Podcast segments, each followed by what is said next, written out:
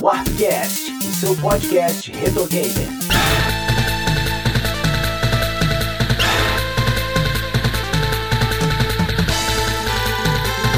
Olá, pessoas! Estamos de volta para mais um Arpcast. Eu sou Sidney Rodrigues. E aí, pessoal, Oda Lemos na área. Fala galera, aqui é o Diego Ferreira do podcast Elementar. Fala galera, que honra estar aqui de volta. Aqui é o Frank Santiago do Vai de Retro e mais um monte de podcast aí, Bota Ficha e um monte de outros podcasts. É isso. E estamos reunidos hoje de volta para o Velho Oeste, época que resolvia as coisas na bala. Não que no Rio de Janeiro não seja assim hoje em dia, né? Mas.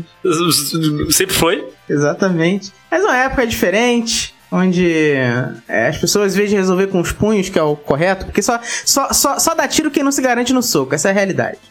É verdade. Estamos hoje reunidos para falar de Sunset Riders, clássico da Konami que comeu muita ficha dos amiguinhos aqui, né, cara? Oh. Porra, com certeza. Mas antes, aquela pausa tradicional para os recadinhos do Plim Plim. A Warp Zone é uma editora especializada em publicações retro gamers. São livros, revistas impressas, além das revistas digitais gratuitas. Acesse warpzone.me para conhecer essas publicações e outros conteúdos, como notícias, artigos, colunas, vídeos e os nossos podcasts que você também pode acessar diretamente por warpcast.com.br. Não se esqueça de avaliar o Warpcast no iTunes e de seguir nossas redes sociais. São todas Warp Zone ME. E aí, pessoal, estamos de volta depois dos maravilhosos recados narrados por JP Moraes, o homem da voz de veludo. Sempre existiam comentários elogiando a voz do, do JP, né, cara? Tem que voltar pra poder. Verdade, voltar verdade. a ter esses. Tá voltar a ter esses comentários lá. Agora sim, eu, não sei se é sempre. Não, não é sempre. No cast não é assim. Mas nesses recados ele, dá uma impostada na voz, fica realmente uma voz Seduzente. bem sedosa, seduzente. Aveludada. Né? Parabéns, JP. Aveludada. Ele bota, bota um reverb lá, ele fica parecendo Jesus do SBT, cara. Parecendo aquele radialista da. aquela rádio de madrugada. Exatamente. Não. Love songs. Love Songs, exato. Acho que assim, todo mundo aqui teve teve contato com Sunset Riders nos, nos fliperamas, né? Ou não, vocês já foram jogar direto no, no- nos consoles de casa? Não, eu joguei no Fliperama também. Cara, eu, eu tive um problema que eu não. Eu, eu joguei no fliperama, mas não era um fliperama. Depois me enganaram, não era um fliperama. Era uma máquina montada com. com eu, inclusive, eu acho que o monitor era de fliperama, mas tinha um Super Nintendo lá embaixo. Eu não sei se vocês Ah, chegaram a ter tá. contato com essas máquinas Opa. ou não. Ah, se, se, dão, Dona Gina. Cara, a dona, a dona Gina sobreviveu, ela pagou a casa, comprou um carro, só com a máquina de minuto de Super Nintendo que ela tinha, cara. É, você botava uma ficha, eram 10 minutos, era o Super Nintendo. E não era escondido, não, cara. Porque era, era um contador, tinha um contador, 10 minutos, que, tra- que bloqueava o controle. E tinha. Ficava dentro de uma, dentro de uma máquina, realmente, uma máquina mesmo. E você viu o Super Nintendo lá, era uma, era uma fita multijogos, sei lá qual como é que era a trama que eles faziam aquilo, mas era uma fita que tinha vários jogos. Você apertava o botão, ela mudava o jogo que você, que você ia jogar. Caraca. É, lá em mas- Monte Azul, lá em Monte Azul ficava bem escondido. Monte Azul é bem interior de Minas Gerais. Ficava bem escondido, inclusive quando os primos da capital iam, eles, eles sentiam diferença. Falavam assim: não, mas o fliperama, os gráficos estão diferentes, está mais lento. E eram 15 minutos. Dava 15 minutos, a, a máquina desligava, o contador desligava. Ou, eu acho que desligava só a TV, né? Não desligava o, só o monitor. Mas é, eu fui ter contato com Sunset Riders no fliperama bem depois. Mas esse esquema de computador, né? De botar ficha e você ter um tempo pra jogar, era bom pra quando você quisesse é, jogar mais tranquilo, sem aquele aquela pressão de perder a ficha e voltar pra casa mais cedo, né? Eu acho que dependendo do jogo que a gente jogava, valia mais a pena estar jogando por minuto mesmo, né? É, é, é justamente isso. Nesse caso desse jogo específico que a gente vai falar, Sunset Riders, era melhor o contador do que a Sim. ficha, porque Aham. Você não, né? Na ficha você não durava 10 minutos, né, cara? Esse era o problema. É assim, pelo menos no, no máquina de minutos você tinha 10 minutos garantidos pra jogar. É, é que o, o Sunset Rider, ele tem um problema. é Assim, ele não é tão bullet hell quanto é, por exemplo, o Metal Slug. Uhum. Né? né? Ele é até um jogo um pouco. o- ele é mais cadenciado do que o Metal Slug. Só que ele tem um problema um meio problema. Que, assim, como ele é um jogo muito colorido, às vezes os tiros ficam camuflados. Toma um tiro, às vezes tu não sabe nem de onde veio. Putz, cara, tem a ver também com. Uh, é isso mesmo, acho que é a- a- são as cores, né? E também a quantidade Uhum. de animação que tem na tela, cara. Tem muita coisa acontecendo na tela ao mesmo tempo que te tira a atenção. Sim. Ó, Foi, foi bom o Diego ter falado nisso, porque realmente as cores vibrantes do Sunset Riders causam um problema de você entender o que, que tá te atingindo. Assim, pelo menos no Contra você sabia o que estava te atingindo, mas você via. Sunset Riders, você- às vezes você nem conseguia ver, né? Essa, esse tema, faroeste, né? A colonização tardia do oeste dos Estados Unidos é um tema que é um tema que que ele é muito explorado na cultura americana, né? Mu- Muito, muitas mídias se aproveitam desse tema. Enfim, é, muitas mídias falam de faroeste na, na- na- nos seus temas, né? Frequentemente a gente tem filmes, séries de TV, quadrinhos. E claro, sempre teve videogames também. O Sunset Riders, ele não é o primeiro jogo de faroeste, mas dá pra dizer que ele é o primeiro, assim, o primeiro bem sucedido, né? Sim. Porque você teve, Sim. você teve algumas experiências, tem, tem um jogo bem, bem antigo, que é o The Oregon Trail, que é um, ele é um jogo, ele é um jogo pra PC, na verdade é um jogo para Apple II, Uhum. que ele, ele não é, ele não é bem um jogo, né, cara? Ele é um jogo educacional. Um que a gente teve que foi, fez bastante fama no Atari foi o Outlaw, Qual que que é é, ele é um jogo, é, é- cara, ele é um jogo de duelo. Sabe Ah, o, o anti-switch que tem agora? Tô ligado. Que vai Uhum. passando a carruagem no meio também, fica uma parada, tem cacto, não é esse? Isso, isso, Isso, passa umas coisas na frente, você tem Ah, que joguei muito. acertar o cara lá, cara. Assim, a primeira tentativa ali de fazer um jogo. De duelo, né? De faroeste, né? É, um jogo de faroeste, né? Só que ainda era uma tentativa bem primitiva. E a gente teve um outro. É, porque ele é bem basea- baseado no. Ele foi muito baseado no próprio Pong, né? Sim, cara, é a mesma pegada do Pong. Mesma pegada, mesmo sistema de desenvolvimento, tudo igual. Caraca, caraca. Maravilhoso. Eu nunca tinha pensado nisso. É, é igual. Tanto que o, quando você tá aprendendo a programar no jogo de Atari, os elementos que eles te dão são o número de elementos que tem nesse jogo ou no Pong. Que são os, os rebatedores ou personagens, players, né? E, o, e, a, e, a, e, o- e a bolinha, que sempre tem. E o meio é, é Uhum. que eles chamam de cenário, não lembro não, mas é como se fosse um cenário. Então é a mesma, é a mesma arquitetura ali do, do Pong. É, mas muito mais interessante que, que o Outlaw, a gente teve um jogo de um. Um jogo de arcade da SEGA chamado Bank Panic, que era um. Ele era um jogo de, de primeira pessoa, um jogo de. É, nem dá pra dizer, nem não é um FPS, efetivamente, né? Que você ficava parado. Mas era um jogo onde abriam. Tipo, você tava num. Você tava num banco, onde você. Onde você era polícia tentando impedir um assalto a banco. E os assaltantes eles surgiam das portas, né? Tinha as portas do banco, eram três portas, as portas abriam e podia ser um refém fugindo ou meliante, né? Você tinha que dar tiro onde a Nossa, tô ligado. Pois é, aí assim, é, você, você tinha que tomar cuidado, tinha que olhar muito bem, tinha que ser rápido, mas tinha que ser, ser, ser olhar, prestar atenção muito bem em quem que você estava atirando, né? Era fácil porque os bandidos eles sempre usavam, todos eles usavam a mesma roupa, eles usavam o uniforme. É, mas mesmo assim você, tem- você tinha que ter um, um certo reflexo, né? Esse jogo é sensacional, eu lembro, cara. Joguei muito no. Não no arcade, né? Mas a versão do PC Uhum. aí, todo, mano, eu joguei muito. Tudo- Todos esses jogos, eles são tentativas. E aí é uma coisa engraçada, né? Porque a gente tá falando de. tá falando de faroeste, né? Do velho oeste americano, mas são jogos desenvolvidos lá no Japão. Então é a visão dos japoneses, né? Um, um Nippo Western, né? Uma visão, uma visão dos japoneses sobre o que, que era o, o, o velho oeste americano, o meio oeste americano ali. É, mas o, o fi- os próprios filmes se dão da época, eles faziam um sucesso considerável no Japão também, não faziam? Sim, então, os filmes, aí os filmes têm a mesma coisa, porque o que fazia sucesso no cinema também não eram filmes americanos, era aqueles western spaghetti, né? Que eram filmes Espaguete, feitos exato. na Itália, Sim. né? Por diretores italianos. Eles têm, eles têm Ennio Morricone, um monte de gente fazendo, fazendo esse tipo de coisa, fazendo esse tipo de filme, é, retratando uma época dos Estados Unidos, não era americanos que estavam fazendo, né? Muito engraçado isso. Não, pode crer. É, e o mais engraçado também, que você estava falando aí, você começou a falar, o Sidão começou a falar que é, foi forte uma época nos Estados Unidos, eu acho foi forte uma época no mundo essa cultura, né? E, inclusive, um, um dos, dos- das primeiras virou um, um estilo de cinema, igual você falou, espaguete, o western espaguete, eu, eu acho que é- é isso. É isso. Mas virou um estilo de cinema e tinha também as, as revistinhas do Tex, famosíssimas, tanto Pode nos crer. Estados Unidos quanto no Brasil.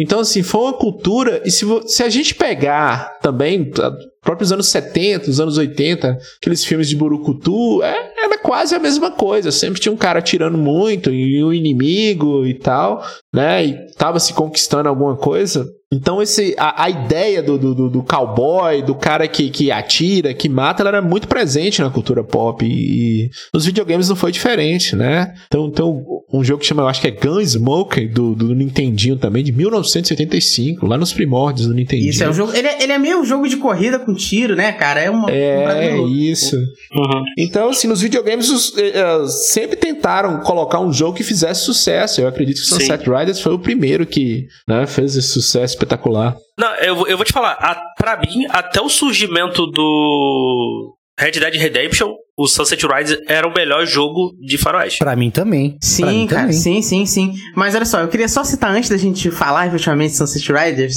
uma tentativa que é tão ruim, mas tão ruim, que dá a volta e fica bom. Como assim, mano? Que é Mad Dog McCree. Ah, Mad Dog. Pô, esse jogo é Mad, bom, Mad cara. Dog. ah, Cara, Mad o Dog. Mad Dog McCree, ele é um arcade de tiro em primeira pessoa, feito com atores filmados. Ele não é Sim, jogo sim. é que você precisa. é, você vai interagindo. Ele é um filme jogável, basicamente. Você vai interagindo com, a- com os atores e ele aparece. apa- ele, ele vai trocando pra momentos onde você pode atirar nas pessoas e voltar. Você quer atirar nas pessoas porque os atores são tão ruins, você quer atirar pra eles pararem de falar, né? Provavelmente. Sim. Ah. Cara, e eu já vi a máquina, a máquina original desse jogo aqui, no, aqui em Madureira. cara, Sério, mano? na época. Sério, era, era, era lindona a máquina, cara. Caralho, Ela- bicho. a tela era- Madureira também é tipo um lugar que tudo enquanto acontece em Madureira, hein, velho? Porque Mas é, a máquina original desse jogo é raríssima, velho. sim, cara, tinha- teve aqui, cara. Era, o fliperama aqui era gigantesco, cara, do, do shopping aqui de Madureira, cara. E, e essa, essa máquina era lindíssima, cara, lindíssima. Era, era cara pra caraca? Era cara pra caraca. Era o quê? Do- é, na época, dois reais, que era um, que hoje equivale a 30 reais. É, Era isso. Dá pra botar meio tanque, né? Com dois reais. É, tu enchia meio tanque, tu enchia meio tanque de gasolina, né? Mas, era, mas essa máquina. Esse jogo era muito bom, cara. Bom, né? Bom naquela. não, né? não é, não era, cara. Era Não, assim, ruim. não, não, não, pra época, pra época era uma coisa revolucionária, cara, assim. É a qualidade, né? É, é, a qualidade. Não, não tem qualidade. Não, cara, não tem qualidade. Não, não, não. Vocês não estão vendo, não. não? É. FMV, É, é FMV no Pô, arcade, peraí, cara. Peraí. Não, cara, não é FMV. No arcade. É só vídeo, cara. É vídeo. Você tá vendo um vídeo, é só um vídeo jogável. Olha só, cara, você, você atirar. Você, era a satisfação de você atirar uma pessoa, entre aspas, real. Era, era bom. Cara, é, você atirar num ser humano era muito bom pra um jogo de 1990. Você tá doido, velho.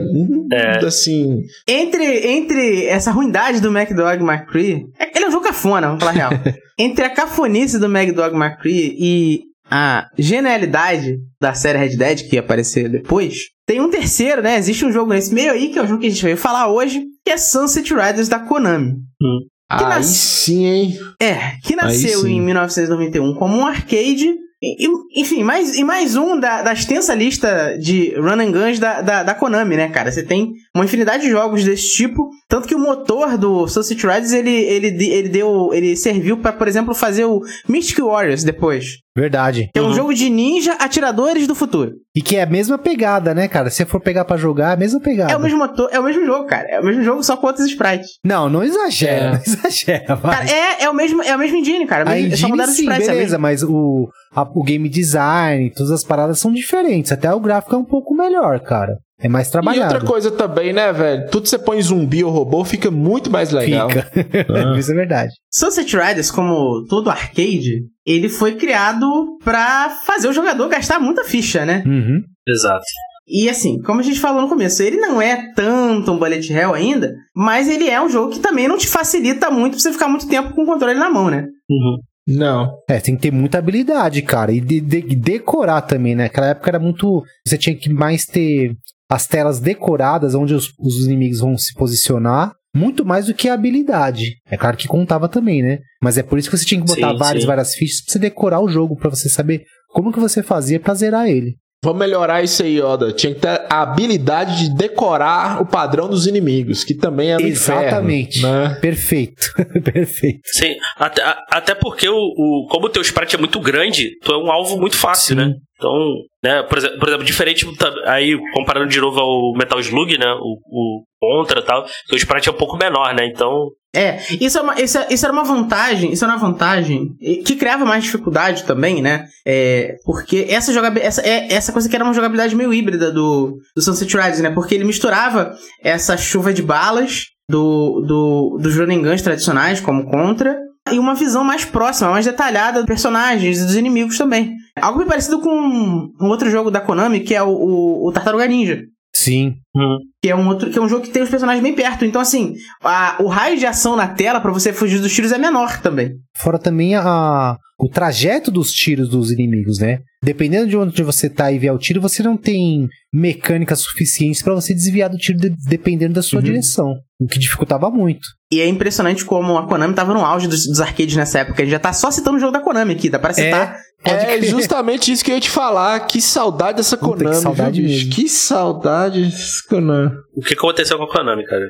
Ficou, virou uma empresa de patinco, né? Patinco.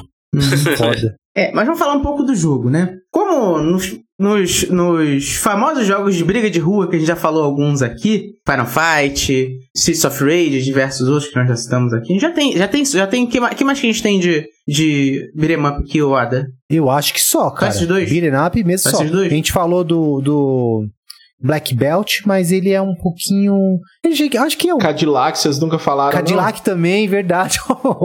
Cadillac. o Frank sabe mais que a gente, cara. Foram todos os episódios. É, e assim como esses jogos, o- no Sunset Riders você pode escolher o seu personagem. Era uma característica da época também, né? Você ter mais de um personagem pra escolher. Com a diferença, eu, eu acho nesse jogo, eu acho que no Sunset Riders, as, as mudanças entre cada personagem são mais perceptíveis do que em jogos de briga de rua tradicionais. Deixa eu só puxar uma curiosidade aqui, Sidão. Uhum. Assim, ele era dividido em dois arcades diferentes. Um com, com dois. Do, do, para dois jogadores e o para quatro jogadores. Verdade. No arcade de quatro jogadores, meio que você você não podia bem escolher, a não ser que você combinasse, porque cada, cada, cada play já vinha com o jogador pré-programado. Sim, Por sim. exemplo, o Play 1 ia ser o Billy, ia ser só o Billy, né? Já no de 2, aí você poderia escolher seu personagem com mais, maior liberdade. É, você tinha que colocar na ficha a ficha onde o específico do personagem que você queria jogar. né? Isso. Nesse, com, pra quatro jogadores.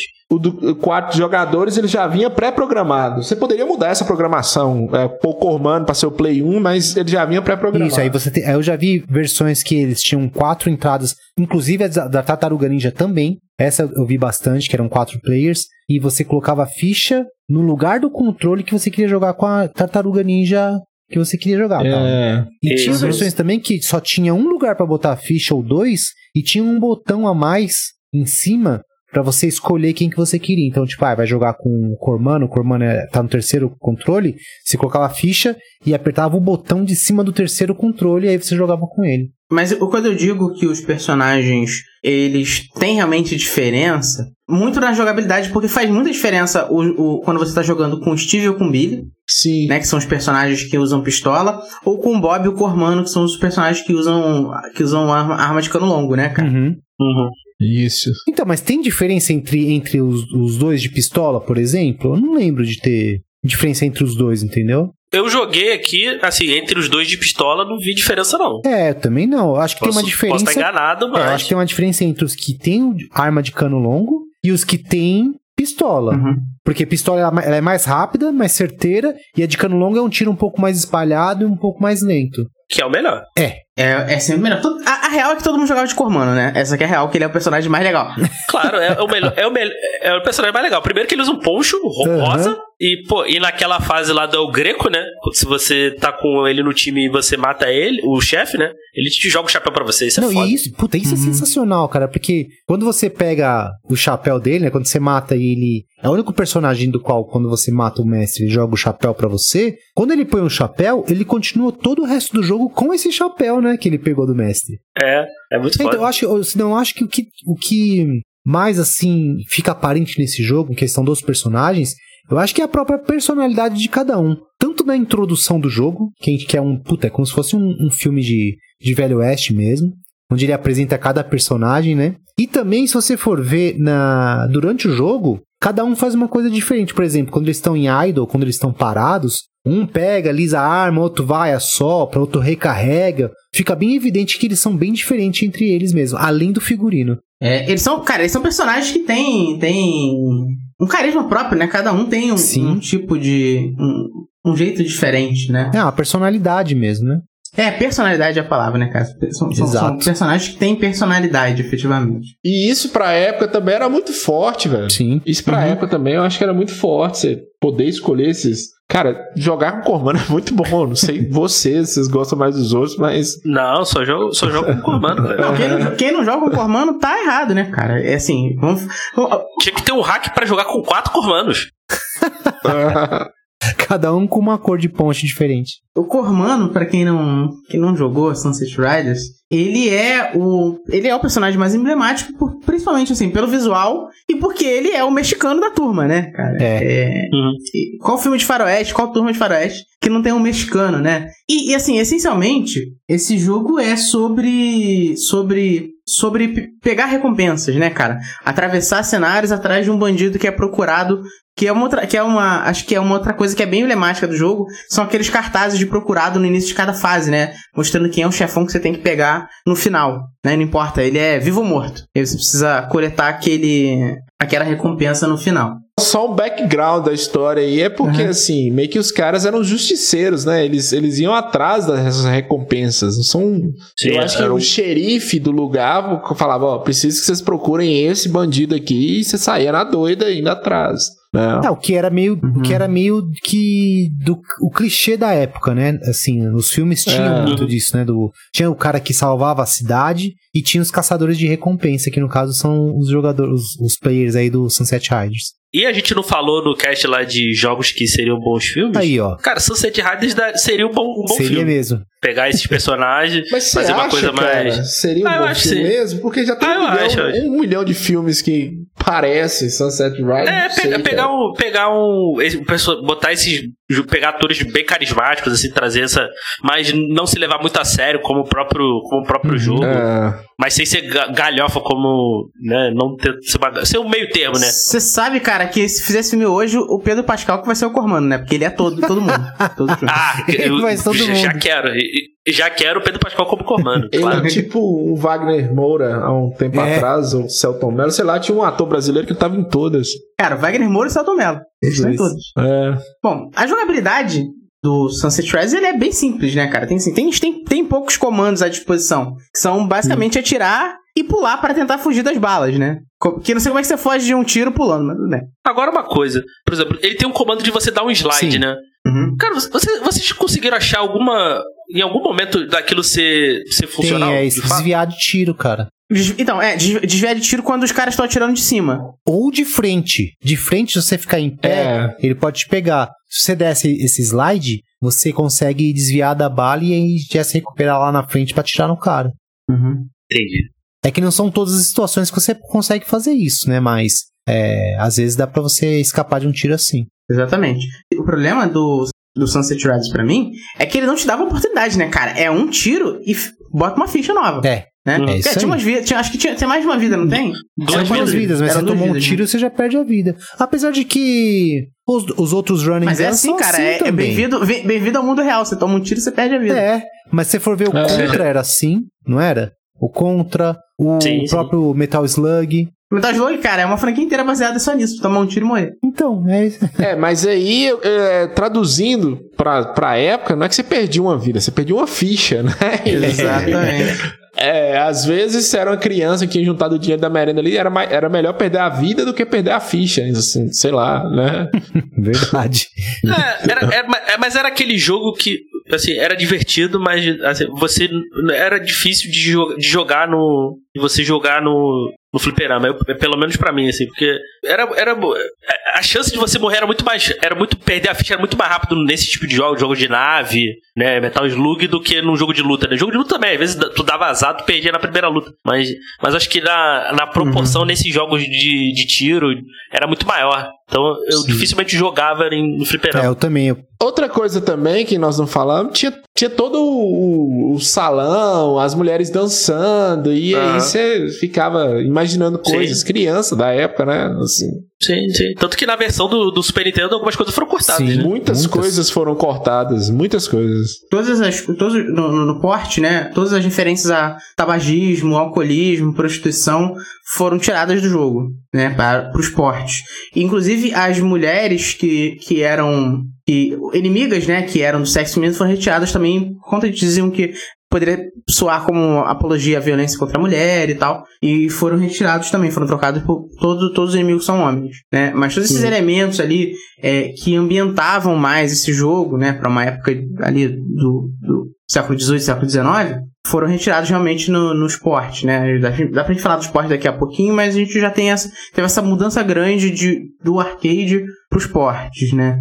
É, eu adorava quando ele entrava na, lá na, nas casas de luz vermelha, saía, pe... o Augusto pegava, pegava a garrafa e batia, quebrava na cabeça. Eu achava isso muito foda, cara. É, o- na versão do arcade. Isso era uma característica da jogabilidade que, que me chamava muita atenção. Que é o fato de que você podia explorar mais esses cenários, né, cara?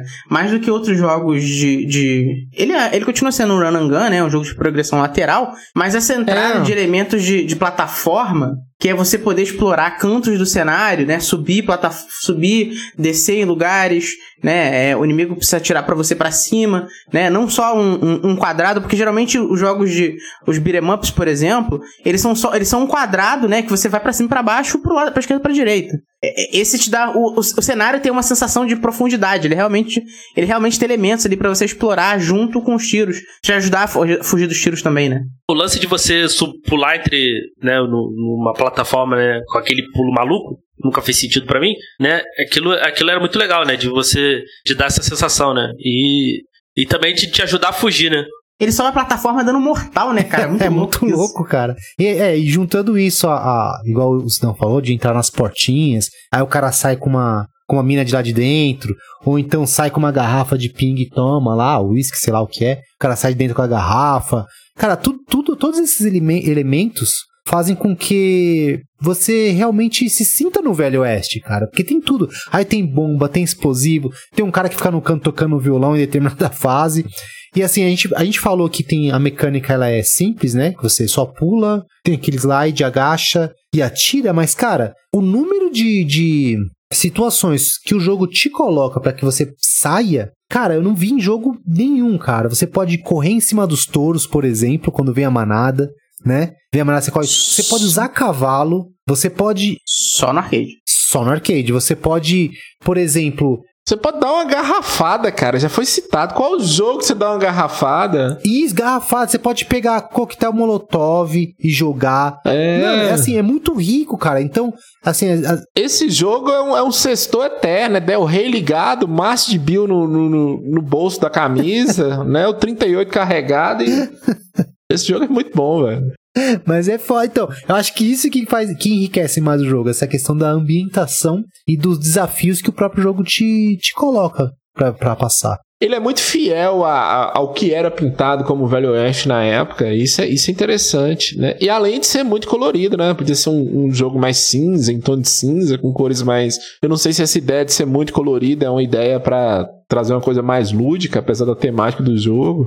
É, é, pra te é pra chamar, é de que chamar atenção, né, no fliperama, né? Verdade. Então eu acho que isso, isso e o. Até tava vendo uns, vídeos sobre isso. Até aquele som mega estourado, né? É, pode crer. né, que, alguns, que alguns arcades têm. É pra, é pra te chamar atenção. Porque tem N, tu tá no flip, vamos dizer, num fliperama muito grande, né? Normal, vamos dizer. Pô, tu, tem N máquinas, né? Pô, o- esse som vai te chamar atenção pra ela, né? O, É. som, a- o colorido, a, a própria. as artes da, dos, dos gabinetes, né? E Então. outra coisa, outra coisa também, é, e é tão engraçado que essas duas imagens me impactaram da mesma forma, assim. Primeira vez que eu vi Sunset Riders, a, a tela de start, que tem os, os dois caras em cima de um cavalo e um sol, assim. Achei a coisa mais linda do mundo. E eu fui ter esse mesmo impacto no Red Dead Redemption, que tem, tem uma hora que os caras estão caminhando no cavalo e o sol vai, tipo, se pôr, né? Maravilhoso no primeiro Red Dead Redemption. É, tem tudo a ver Uhum, com a. sim. Igual a gente tava falando aqui, tem tudo a ver com a aura, né? O, o- todo o estilo de, de Velho Oeste, cara. E pra você ver que Sim. um jogo Quantos anos tem esse jogo aí? 20 anos atrás? Quase 30? Mais, né? Quase 30 não, 30, cara, 91. 30 anos. Você 30 tá anos, comparando ele ao Red Dead Redemption, cara. Olha o que os caras fizeram na época, cara. Tudo que era É. Velho Oeste tá ali, cara, no jogo. E uma coisa a se destacar nesse jogo pra mim é a trilha sonora. Pode crer.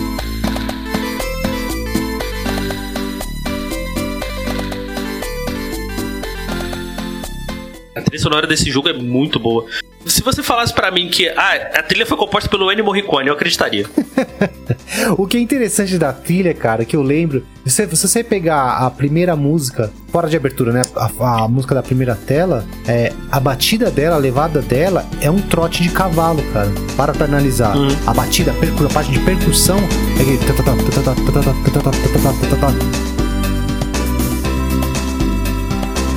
E a música vem com a melodia em cima, com, né, com, com a harmonia e tal. E, mano, assim, você entra no ritmo do jogo, além de remeter ao Velho Oeste, você. A levada dela faz com que você entre no ritmo do jogo, né? Que é você andar, atirar e desviar e tal. Eu acho sensacional a composição. A trilha sonora ela foi composta pelo Motoaki Furukawa, O próprio. que é um compositor da Konami. Ele participou do Metal Gear, ele participou Super Contra também. do, do Super Contra, do Castlevania, é, Policenauts, muita coisa, cara. Ele fez muita coisa pra Konami. Gradius. É, o cara não é pouca coisa, mais não, né, cara? Pois é, é uma, trilha, é uma trilha bem bacana, cara, que, que, que, que, embala o jogo. Tem uma pegadazinha de, de, de música de faroeste mesmo, né? De, de- desses clássicos do Ennio Morricone. Assim, não duvido que, claro, tenha uma, tenha uma, uma livre inspiração nesse, nessas trilhas, né? De, de, de filmes clássicos de faroeste. Mas uma coisa que chama muita atenção é a utilização de vozes, né, cara? Os personagens têm vozes. Mesmo que seja só durante a tela de... de- eles, eles falam algumas vezes, né? Falam. Jogo. É, eles falam durante alguns períodos do jogo. O- os chefes, eles falam com você, né? Tem voz dublada. Né? Que é uma coisa que você não tem tanto na época assim, né, cara? Uma coisa bem maneira. É muito louco. E é, e é, e é bem, e era é bem feito, cara. Bury me with my money. Eu adoro essa, eu adoro essa frase, cara. O É- Hasta é lá, como que é? Hasta lá bye bye. Hasta lá, hasta lá, bye bye. E você conseguia É muito entender, bom, isso que é legal, você conseguia entender o que o cara tava falando, né? Não era aquela coisa meio rouca ou distorcida de, algumas, de alguns jogos anteriores, né? Quem vai, ó, se a gente pegar aqui o Altered Beast de arcade, era até meio difícil você entender o que o cara tava falando, né? Você conseguia entender que tinha o, É. tinha o escrito e tal. Mas já no Sunset Riders, é, você entendia sem precisar ler, cara. Você sabia o que o cara tava falando, você tinha todo, toda a dicção certinha de quem tava dublando ali. Era bem interessante mesmo. Só queria citar, né, cara, assim, são, são oito fases, né? Essa progressão linear, onde você precisa passar por esses capangas até conseguir um milhão de capangas até chegar no, no chefão, né? E tem mais duas, cara, fases bônus que eu gostava muito, né? Depois da fase 2 e da fase 5, você, você entrava em duas fases de bônus, que era aquela fase onde o jogo virava pra primeira pessoa e você tinha que. Tipo aquele jogo. Qual é aquele jogo do Duck, Duck Hunt? que era o jogo Duck do Hunt. pato? Duck Hunt, é... É, vira, vira tipo um Duck Hunt que você vai aparecendo as carinhas dos bandidos. Vamos falar um pouquinho também é, dos vilões desse jogo, né, cara? Assim, não- nem só de heróis se vive um jogo. A gente tem oito fases, né? Nós temos. São, não são, são nove, né? Porque tem os gêmeos lá, né? Os irmãos. Eles são gêmeos? Não, não são gêmeos. é. São irmãos. Acho que são só irmãos. hein? É, São, são gêmeos, são É, gêmeos, os são gêmeos, são gêmeos. Os The Smiths são gêmeos. Os dois são gêmeos tocando terror no salão. Jogam bombas, dinamites e lanternas de É querosene. sensacional mesmo. Eu acho assim, o, o Sidão ele não o Sidão, 40 mil dólares. o Sidão não concorda muito, mas assim, eu acho que os mestres eles têm personalidade, cara. Eu acho que cada um ali ele ele ele mostra não todos, claro, mas eles mostram um pouco do- dos próprios vilões do Velho Oeste mesmo. Tem logo primeiro você vê aquele gordinho que você acha que é o cara do que é o cara que tem grana, que é o dono do salão, que talvez até possa ser um pouco corrupto.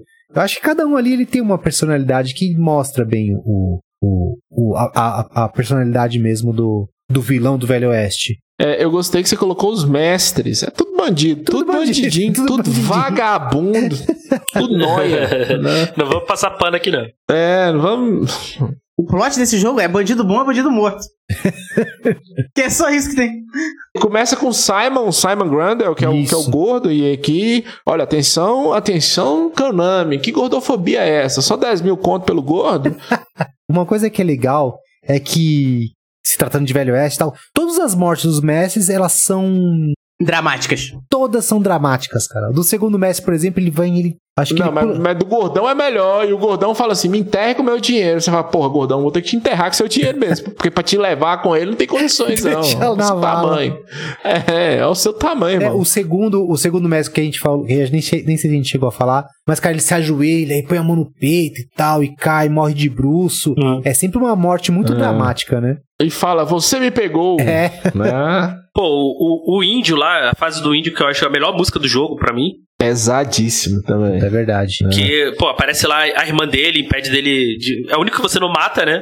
Ah, ele só tá seguindo ordens e tal. É, você não mata, mas você- põe ele e ele vai ter que andar na cadeirinha de roda durante um tempinho aí. Você- não mata, mas você. Quantidade, a quantidade de tiro que ele toma. É, você não mata, mas você dá um trabalhinho pra irmã que vai, vai ter que usar fralda um tempo aí, Mas né? olha só, que porra de índia é esse que vai pra cima? O maluco tá de. Tem, se você tá com power up, né? Tem, porque tem power up que você fica com duas armas, né? Chega o Cormano com duas, duas, dois fuzil na mão, um em cada mão, duas 12. O maluco vai de faca pra cima do, da, das balas, cara. Que que é isso? Mas aí você não entendeu. Você não entendeu, e no manual fala que o índio é um xamã. Hum. Então ele acredita nos poderes Ele tá misteriosos. fumadaço, é isso. né? Ele, ele acredita nos poderes misteriosos que né, deve ter tomado um litro de ayahuasca, não tem condições não.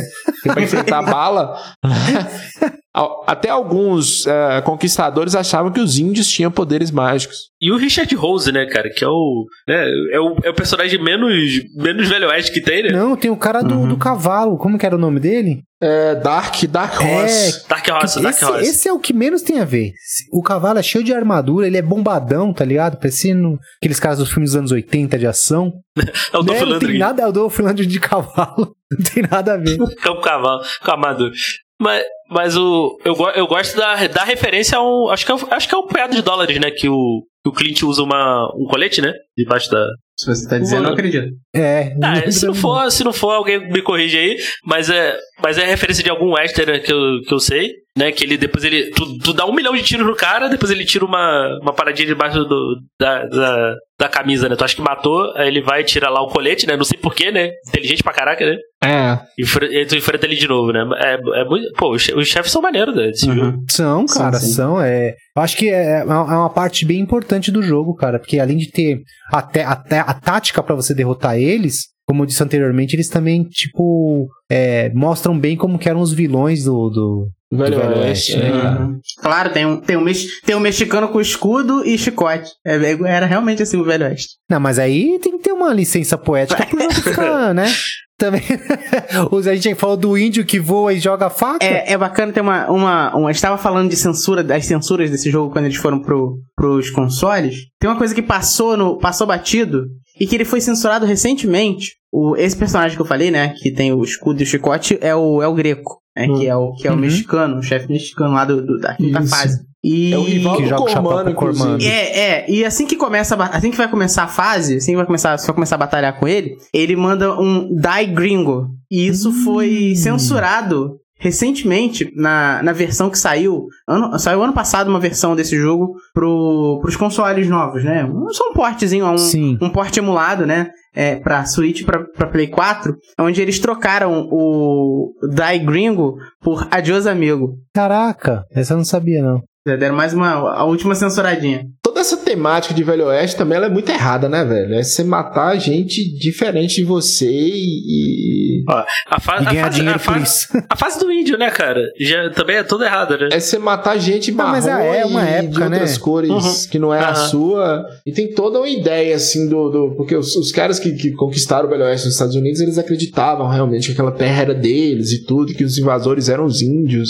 E, e tem toda a questão. que O México é- foi todo colonizado praticamente por índios. Então, assim, é toda a temática é muito errada. As mulheres são prostitutas, os caras são, né, Ah, tá tudo e, errado. assim, é, até, até os, os próprios, por exemplo, Cormano, Billy, esses caras são os caras que eles são bandidos também, não tem família, eles vivem por recompensa, É, né? quase merce... quase um mercenário, né? É, bem mercenários, na verdade, né? Não, bem não, eles são mercenários, porque eles não têm nenhuma relação, É, eles não têm nenhuma relação de inimizade com esses chefes. Eles simplesmente estão lá por causa da recompensa, é. Só que é dinheiro. E outra coisa, o, o, o chefe, o chefe da cidade era o xerife, só que ele não conseguia controlar, não existia uma polícia E geralmente era mais fácil contratar esses caras e eles, eles só estavam interessados realmente no dinheiro. É por isso que cada chefe, no final, quando você mata, você recebe a recompensa, né? 10 mil, 20 mil, 30 mil, 40 mil. Em 93, esse jogo ele foi portado para os consoles caseiros. É, em 92 ele foi portado para Mega Drive e em 93 para o Super Nintendo. Olha, o, o, o, o porte do Mega Drive é horroroso, cara. É, pois é. Comparado à versão original, a adaptação para o Super Nintendo ela é mais fiel. Sim. Né? Tanto, Ele é mais fiel, é. Tanto tratando de visual, jogabilidade. Mas peraí, É, então, mas a gente sabe eu como por quê. ceguista aqui da turma, eu como ceguista da turma, achei que você ia se pronunciar. a, a- é, eu tenho que me pronunciar. Durante seis meses, ou, ou um pouco mais, só se tinha a versão do Mega Drive. Então era a única opção que se tinha. Aham. Então, assim, era a primeira vez que a Konami. Isso não é. Isso, isso aí não é, um, não é muito uma defesa, não, cara. Não vou te chamar nunca pra me defender. Ó, isso é ruim aqui, mas é o que tem. Ah, então, não, mas pera É, aí. pô, não- Mas era o que tinha. Mas era o que eu tinha, sou- Wellington. Exato, eu era do, ó, eu sou do time Nintendo, mas vou ter que defender aqui, Era cara. o que tinha. É melhor que você não ter. Nem, nem isso. Ó, questão que a equipe da Konami, quando ela trabalhou no Sunset Riders, se eu não me engano, foi o primeiro contato que eles tiveram com a arquitetura do console, cara. É, e tem outra coisa também. Vocês imaginam a, a tecnologia que era a- o arcade do, do, do, do Sunset Riders para ser portado para o Mega Drive? Muito difícil. Não, sim, sim. Até pro próprio Super Nintendo também, apesar de ser mais fiel, mas tem muito, muitos cortes, muitas limitações em comparação com a versão do arcade. Eu não sei, a, o Sidão começou perguntando se, se a galera viu primeiro a versão do arcade, mas eu vi primeiro a versão do Super Nintendo. Quando eu vi a versão do arcade, eu fiquei assim. Eu achei que era um jogo, e eu demorei a ver, eu achei que era um jogo de PlayStation ou de. de. PlayStation 1 ou PlayStation 2, porque foi um impacto muito grande. Eu acho que na época, não sei se foi em 2000 que eu vi a versão do arcade a primeira vez, né, que eu vim aqui para Montes Claros passear, mas foi um impacto que é muito melhor, é muito das duas versões. É óbvio, a versão do Mega Drive é bem pior, nem se compara com a do Super Nintendo, mas a versão do, arcade é muito superior. Sim. E se portar isso para um, um console de mesa, realmente os caras fizeram um milagre. Não, mas isso é fato, né? É muito raro você, você pegar um porte de arcade e falar. Ser, assim, isso falando no 16 bits, né? Você falar, pô, é, é tão bom quanto. É muito difícil. Sim, sempre vai, sempre é, vai ser abaixo. tinha sempre. muito nos ports da SEGA, dos próprios arcades da SEGA pro Mega Drive. E eles não deixavam muito a, dese- a desejar, não, cara. Os ports eram muito bons. Era mais fácil. Era muito bons. E aí, eu, eu, não tenho, eu não tenho essa pesquisa aqui, eu tô tirando dados da minha cabeça, mas eu acredito que a maioria das cidades brasileiras que, que viram ah, Sunset Riders no arcade, cidades do interior, eu tô falando, não era bem um arcade, era aquele arcade com o Super Nintendo Isso mesmo. dentro. Com o Super. Nintendo dentro. O do Mega Drive é, é um, é um jogo, é um, outro, é um outro jogo, né? É outro, é outro jogo, né? As fases são diferentes. É, é, bem limitado. São só quatro, né? Você só escolhe dois personagens, eu acho. Só tem o Billy e o Comando. Isso. Só tem, só tem o Billy Isso. Cormano e só tem quatro, da- quatro das fases, né? É, E Isso. As, fases, as fases que tem cavalo foram retiradas do jogo. é verdade. São as É. melhores. É, que são, é, que são as mais divertidas. Então, e no Super Nintendo, assim, eu vendo. Eu joguei a versão do arcade pra, pra relembrar aqui, depois fui ver, fui ver um vídeo da versão do Super Nintendo. Ele muda bastante, assim, é, principalmente na última fase, né? Porque tem umas. No, no arcade tem umas sessões que você usa uma torreta, né? Nossa, pode no, crer. No, no Super Nintendo, no Super Nintendo não tem, nessa, na última fase. Né, uma, quando você pula lá no, no, no moinho pra ir de um lado pro outro, a fase é até maior na, na versão do, Do arcade, é verdade. Essa última fase. É, e tem também no Mega Drive a questão do diálogo, que é esses diálogos que a gente falou que tinha na fa- nas fases, no Mega Drive não tinha também, né? É porque, assim, lembrando que o som do Mega Drive, né? Olha aí, Ok. olha aí. Vai, continua se não. Mas, mas não tem. É, mas te- tem essa problemática aí, né? Do, né? Não conhecer a arquitetura do Mega Drive, né? Não conhecia, isso aí é foda. E o porte deve ter sido, deve ter sido feito com correndo também, né? Então, aproveitar o é, hype, pelo né? que eu vi, só- eu, eu, que eu li sobre o desenvolvimento, eles disseram que, que houveram muitos problemas durante o desenvolvimento. Questão de direito, e aí eles perderam tempo pra desenvolver e depois tiveram que fazer as pressas pra sair na data certa. E aí soma isso o fato de que nenhum dos desenvolvedores sabia como trabalhar com o Mega Drive, cara, aí é complicado, é difícil ser um jogo bom. É o que a gente sempre fala aqui, né? Tipo, a maioria dos jogos o problema não é o console. Ah, que um console é melhor que o outro. Não. Tá em como os desenvolvedores conseguem extrair o melhor dele. Do console. E nesse caso Não. eles não conseguiram, não tiveram Gostei como. que Oda deu uma passada de pano. Tem, tem uns consoles que o problema é o console, viu, Oda? Tem uns, tem uns consoles que Mas não é regra, não é regra. eu, é, eu acho que a maioria o problema é o console, Oda. Eu Não tô aqui também querendo, tô aqui no Arpcast derrubando. É, É, o, o, o CGI, o problema é o console. É, aí não tem muito o que fazer. É, uma outra uma coisa aqui, eu acho que um, eu não sei se já teve esse tema aqui no, no Upcast, eu acho que vale. Esse, esse era um jogo que pra mim merecia um, um remake, uma continuação, fazer um, não sei, cara, um, cara, merecia, Um jogo- merecia muito, merecia Pô, cara, um muito. jogo no. Não sei, cara, não sei. Eu acho que ele é um jogo que tá redondinho ainda, né? É, acho que a jogabilidade funciona muito bem hoje. Ele é um jogo. Ele continua sendo um jogo É. difícil. Ele é um jogo difícil, é pra não falar. Sim, sim. Ele continua sendo um jogo difícil, a jogabilidade é muito fluida ainda até hoje, funciona muito bem. Cara, eu não sei que tipo, que tipo de remake daria pra fazer sem ser igual ao mesmo jogo, sem ser tipo atualização de gráfico só. Eu acho Só que não um que remake, é mas assim- uma continuação. Se demorar É. uma continuação, acho que É, merecia, uma, cara. continu- uma continuação com outros personagens, É. é, gráficos atualizados, ok, mas tipo, refazer eu acho que não tem, não tem necessidade. Só que ele, ele- é toda. Eu acho que ninguém mexeu, porque toda a temática dele é bem errada, velho. Bem Tem errada. também, não. tem esse problema, cara. Ele ia ser um jogo muito. Ele ia ser muito censurado hoje. Ah, Cara. mas podia adaptar, dá pra É, e adaptar. por mais que a gente goste, goste muito dele, ele não foi um jogo que, que vendeu muito, mesmo nos consoles, assim. Você vê que na própria geração que veio depois não tinha mais. Eu acho que outros jogos de run and gun tomaram o lugar dele, assim, de que a galera gostou mais, o próprio Contra 4, outros jogos nesse, nesse aspecto, né? Mas ele é um bom jogo, é um jogo maravilhoso, cara. Tinha. ah, o Sidão falou aí da, da senhora que pagou, viveu só com ele. ah, tinha locadoras que, que ele, ele não saía do, do, do- Super Nintendo. Era só ali, tinha gente que Verdade. ficava o dia inteiro, meses, só com esse jogo. né?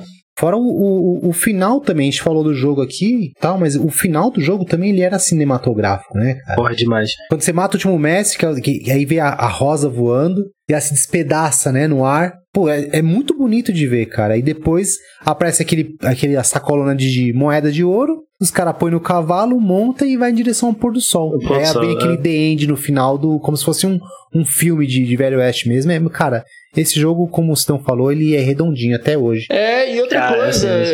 eu discordei do Diego, mas eu acho que agora eu vou concordar. Ele, realmente ele tem um, um, um roteiro pronto para um filme. Tem umas, apesar É. da, da violência, do, do- pô, os caras mataram o índio, mas deixou o índio praticamente inválido. É um tema pesado e tudo, mas ele, ele tem, um- tem umas, umas poesias, é meio poético mesmo. É, é, cara, é assim, tava todo mundo armado, era só render o índio, o cara tava de faca. Né? E outra coisa também, ele não cai no clichê que era geralmente era ah, a mulher foi sequestrada, vamos lá salvá-la e tudo. Isso! Os caras querem pode dinheiro. Os caras querem dinheiro e dane-se. Né? Só dinheiro. Bem, bem lembrado, né? Não, então, eles são mais mercenários do que o Mercenários filme, cara. Porque no Isso, Mercenários eles, isso. eles ainda dão uma forçada pra, tipo, ter algum sentimento por aquilo que eles estão fazendo, não é só dinheiro e tal. Sempre tem alguma, algum background ali sentimental na história. Esse aí podia ser só os caras que, cara, só mata bandido. Ah, eu acho, eu, eu acho que o. É, os caras não estão nem aí. né? Sim, sim. Eu acho que o filme tinha que ser nessa pegada, assim. Eles, eles querem recompensa e é isso aí, vamos lá. Exatamente. Vamos enfrentar uma galera aqui pra pegar grana. É isso. A gente quer grana. E aí, Yoda? Game over? Claro que não, tem que continue, pô. Please continue. E aí, senhores? Temos pra falar aqui o que, que vocês têm pra indicar nesse final de, de Warpcast. Cara, eu posso começar aqui, eu tenho uma indicação Manda muito bala. boa, que é um que é um vídeo da Warp Zone lá no canal do YouTube Olha aí. que o Kleber fez que tem Jabá, absurdo. que, que tem 19 curiosidades sobre esse jogo. E tem Maravilhoso. umas esse bem vídeo. legais, tem bem legais, assim, pra você que gosta de Sunset Riders, ou então gostou desse episódio, ou tá apenas curioso, entra lá que tem 19 coisas que você vai ver e você vai ficar surpreso de, de curiosidades mesmo que tem no próprio jogo, que a gente, quando tá, muitas vezes, acredito que muitas pessoas que jogaram não pegaram alguns easter eggs, algumas coisas que tinham lá dentro, então eu não vou falar nada de curiosidade, eu vou deixar com que vocês entrem lá no vídeo e assistam, vai estar lá no, no portal. É só clicar lá e assistir. Cara, eu, eu vou fazer meu jabá aqui. Nós gravamos um Vai de Retro é, sobre esse jogo, que tá maravilhoso. É um Vai de Retro que a gente grava com o Juan do Nostalgia, falando defendendo, eu defendendo Indefensável, que é, que é a versão do, do Mega Drive, mas eu queria in- indicar para os ouvintes, atenção ouvintes, é, joguem Sunset Riders, se possível procure a versão do arcade, na época era difícil de encontrar, mas hoje é bem mais fácil. E se você gostar, apesar de ser um jogo difícil, é um jogo curto, ah, jogue as continuações, não continuações diretas, mas com tema. Aí eu, eu recomendo White Guns, ah, no PlayStation 2, no, no. GameCube, no, eu acho que saiu pro, pro, pro Xbox clássico também. Eu sei que não saiu pro Dreamcast, tem um jogo que chama Guns, né? Ah, Gun. Gun, é Gun, Guns é um não, ótimo é jogo. Gun. Gun e tem o- a própria série Red Dead. Red Dead Revolver, Red Dead é maravilhosa, né? Essa temática, principalmente nos consoles atuais, ficou muito boa. É, Call of Juarez, eu nunca sei falar Juarez, Call of Juarez também, eu gosto muito. Esses jogos de Velho Oeste, o Velho Oeste, ele, ele realmente é, ele é muito faroeste, Velho Oeste, ele é muito interessante. E o clássico, né, cara? Red Dead Redemption, eu vou falar uma coisa absurda aqui, mas é muito absurdo. Esse, esse você vai cortar. O que me fez sentir vontade, gosto, é, é- eu faço uma ligação de Sunset Riders com Red Dead Redemption, o 1 e o 2, cara, porque pra mim a, a surpresa, a sensação foi a mesma nesses três jogos. Claro, tem esses outros que eu citei que vieram entre eles, mas pra mim os, os que mais me surpreenderam foram eles. Né? Um me surpreendeu lá em 94, 93 e o outro agora, 2010, 2009 e agora 2018, quando saiu o 2, Red Dead Redemption 2. Eu vou aproveitar agora pra indicar um filme que não é o filme de faroeste que vocês esperavam. Poderia indicar vários filmes de faroeste aqui, mas eu vou indicar De Volta para o Futuro 3. Putz. Dr. Brown e o Marty McFly vão para pro século XVIII, no século XIX, na verdade, vão pro século XIX, pro Velho Oeste lá, pra viver as aventuras dele. Cara, é um filme divertidíssimo. Ele é, claro, talvez o. o, o- o- dá pra dizer pior que não tem nenhum filme ruim na, na trilogia. Mas ele é, É. o. o filme mais fraquinho da trilogia, mas ainda é uma história bem bacana, cara. E ele dá o pontapé pro, pro desenho do, do, do De Volta pro Futuro também, que é muito bom. Então assi- assistam o desenho do De Volta pro Futuro e De Volta pro Futuro 3, que se passa no Velho Oeste. Só roubando aqui rapidinho, antes de, de, de, de encerrar aqui, é, eu achei que alguém fosse indicar, mas ninguém indicou, vou indicar aqui rapidão. O jogo Iron Horse. Ele é um jogo também de Velho Oeste, da Konami. Ninguém Que é indicou porque que ninguém um- conhece isso aí, cara. Cara, joguem. Nem, ele é um- nem existe isso aí que você tá falando. saiu pra arcade e talvez pra, e pra Amiga. Eu acho que foi Amiga. Nossa, Você que foi pra um PC, sabe Aí o mas deveria saber. Cara, é muito legal. Ele, ele lembra algumas coisas do Sunset Riders. E ele é bem, muito, muito bem feito. Joguem, é o Iron Horse. Ainda Vale a dentro, só pra encerrar aqui, ainda dentro de filmes, né? eu Esqueci de indicar, eu não sabia que eu podia indicar um filme. mas Tem um, tem um filme do Seth MacFarlane, que é o. é, a tradução pro pro nacional ficou um milhão de maneiras de pegar na pistola. Que é muito Nossa. engraçado. A Million Caraca. Ways to Die in, in the West. É maravilhoso, é uma comédia muito boa sobre o Velho Oeste. Eu adoro essas, essas comédias sobre o Velho Oeste, né? Aí, cara. Na verdade, só existem dois modos de morrer no Oeste, cara. Você vai morrer de tiro ou você vai pegar pneumonia.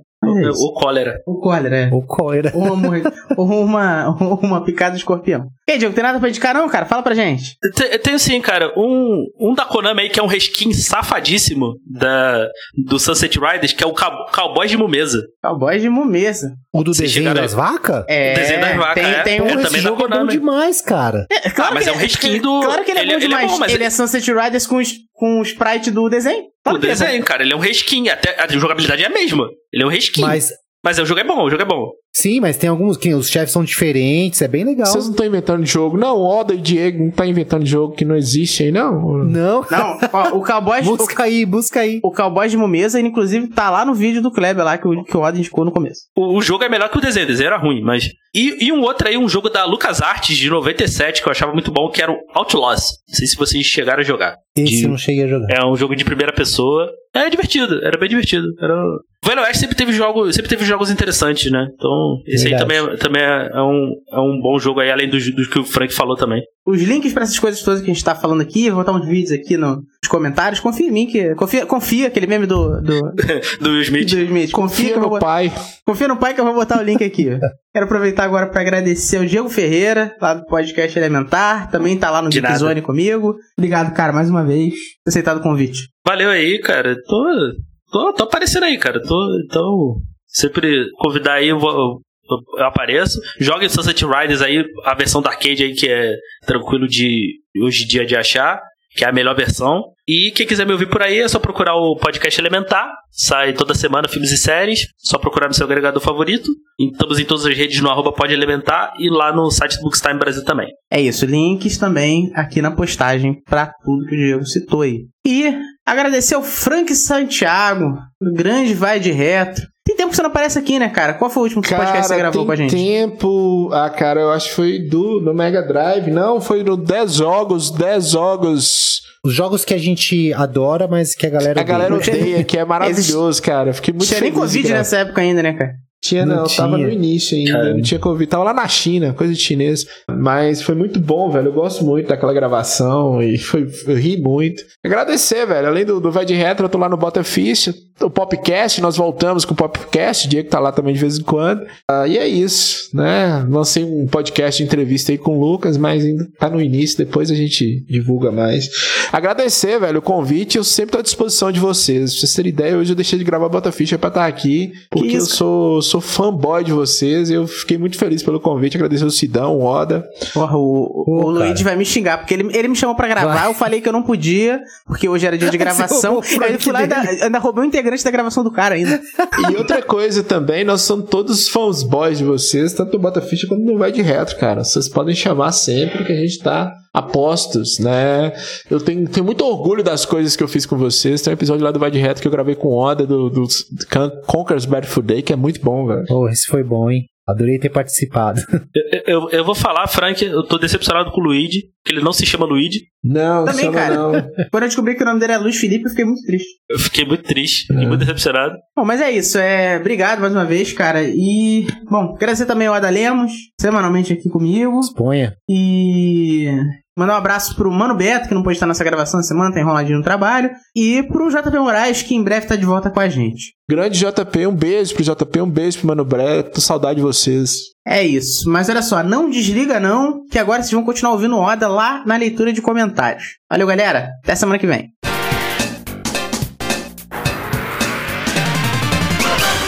Fala pessoal, Oda Lemos de volta para a leitura de comentários do episódio anterior, número 125, sobre como consumimos os videogames. Cara, esse episódio tá demais, cara. Meu, fazia tempo que a gente não divergia tanto em um assunto, cara. Foi um episódio que, além de fazer a gente lembrar do passado, fez a gente pensar muito e temer o futuro.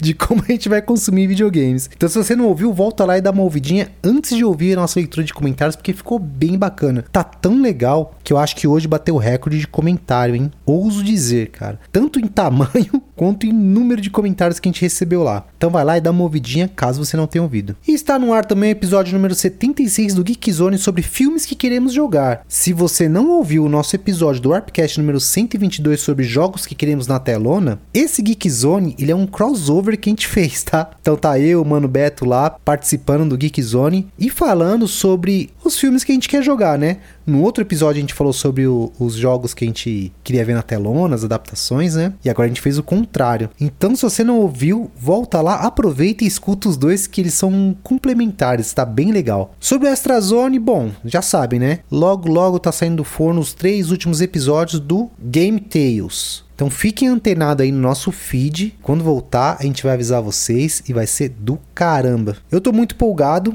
e eu espero que vocês gostem também, tá?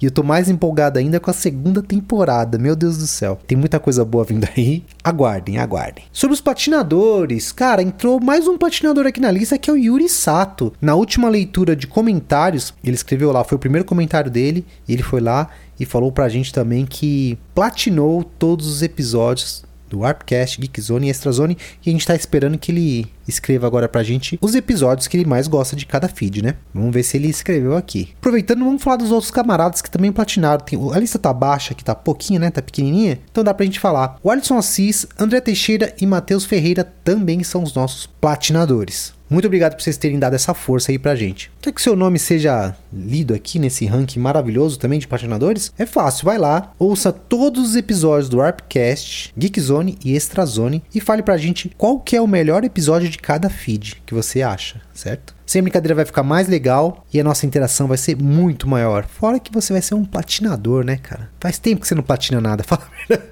Fala a verdade. qual foi a última vez que você platinou alguma coisa aí? Pô, então vai lá, platine nossos episódios. Se você quer ajudar a gente a ajudar a Warp Zone a manter ela viva, manter esse espírito retrô aceso, faça parte do nosso clube VIP. Vai lá em catarse.me warpzone e faça parte você também deste clube cheio de conteúdo exclusivo e acessos antecipados. E claro, ajude a gente a manter esse, esse espírito retrô aceso, beleza? Não vai poder? Putz, cara. Ou então já faz parte? Não tem problema. Ajuda a gente com aquelas 5 estrelinhas do Super Mario 64 lá no iTunes. Vai lá, dá as nossas 5 estrelinhas pra gente, que você vai estar tá ajudando muito, certo, cara? Vai lá e avalia a gente. Não custa nada, mas pra gente vale muito. E para quem já avaliou, nosso muito obrigado e pode ter certeza que você ajudou muito Warp Zone, Warpcast, Geek Zone, Game Tales e tudo mais só por ter dado essas 5 estrelinhas. Beleza? E agora, sem mais delongas, vamos para a leitura de comentários, porque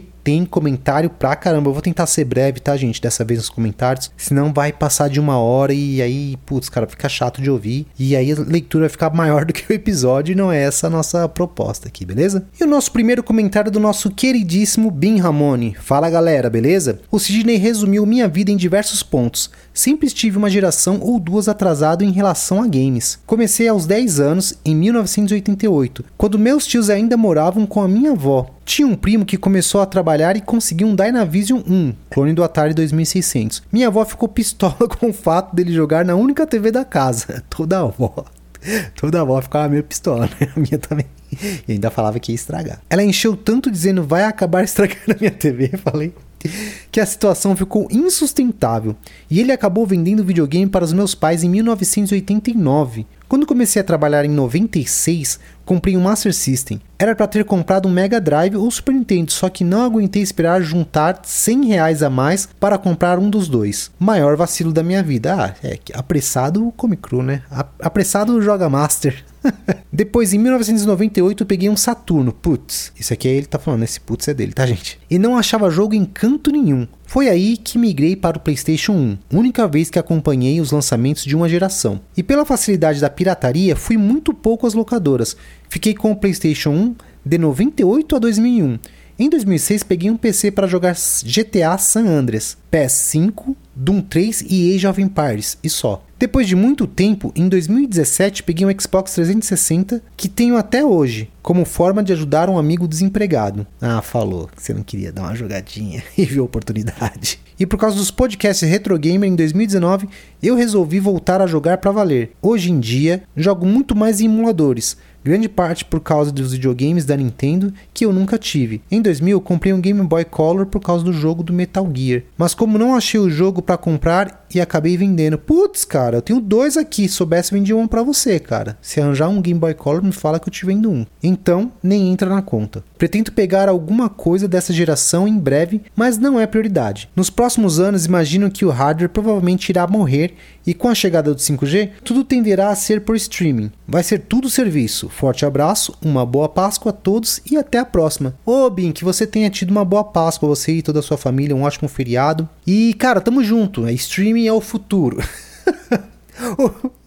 O Sidão achou, que eu, que eu tava falando no comentário, ele achou que eu tava querendo que fosse streaming, que, que ia ser bom o serviço. Cara, eu não sei se não vai ser. Eu acredito que não vai ser muito bom. Mas é o futuro, cara. Eu acredito que seja o futuro. O Stadia não deu certo agora. Quantas vezes tentaram é, vir com uma tecnologia nova e não deu certo na época e teve, tiveram que esperar um avanço tecnológico, uma aceitação do mercado para que ele se encaixasse. Mas eu acho que no futuro a galera vai ligar, vai jogar videogame igual assistir Netflix, cara. Vai ter aquela cartela de jogos lá, você vai escolher e vai jogar. Já é mais ou menos assim hoje. É que hoje a única diferença, a única diferença é que você precisa do hardware para jogar local. Só isso. Quando começarem a processar lá na nuvem, e a Amazon ela tem potencial para isso já, basta só explorar melhor como um negócio, Já era, cara. Todo mundo vai assinar serviço e tal. Eu acho que vai ter, vai ter, por exemplo, um, um serviço que ele garanta que esse jogo seja seu. Tipo, você compra e vai estar disponível a vida inteira. Isso falando de negócio, né? Não sei que tenha uma catástrofe e se perca tudo. Mas eu acredito que eles vão, em alguns dos serviços, vão falar assim: ó, você vai comprar esse Você pode assinar o nosso serviço, tipo Netflix, vai. Ou você pode comprar o jogo. Se você for comprar o jogo, é tanto, isso aí vai estar disponível para você o resto da vida para você jogar. Beleza. Eu acredito que vai ter vários modelos de negócio. A gente não vai, eu acredito também que a gente não vai ficar refém de jogar o jogo, ter que jogar ele porque ele vai sair da, da cartela lá de, de títulos. Eu acho que vão, vão ter os dois, sabe? Vai ter para todo mundo. Quer comprar, compra. Quer aproveitar o que tá no, no, na cartela lá disponível, igual o Netflix vai ter.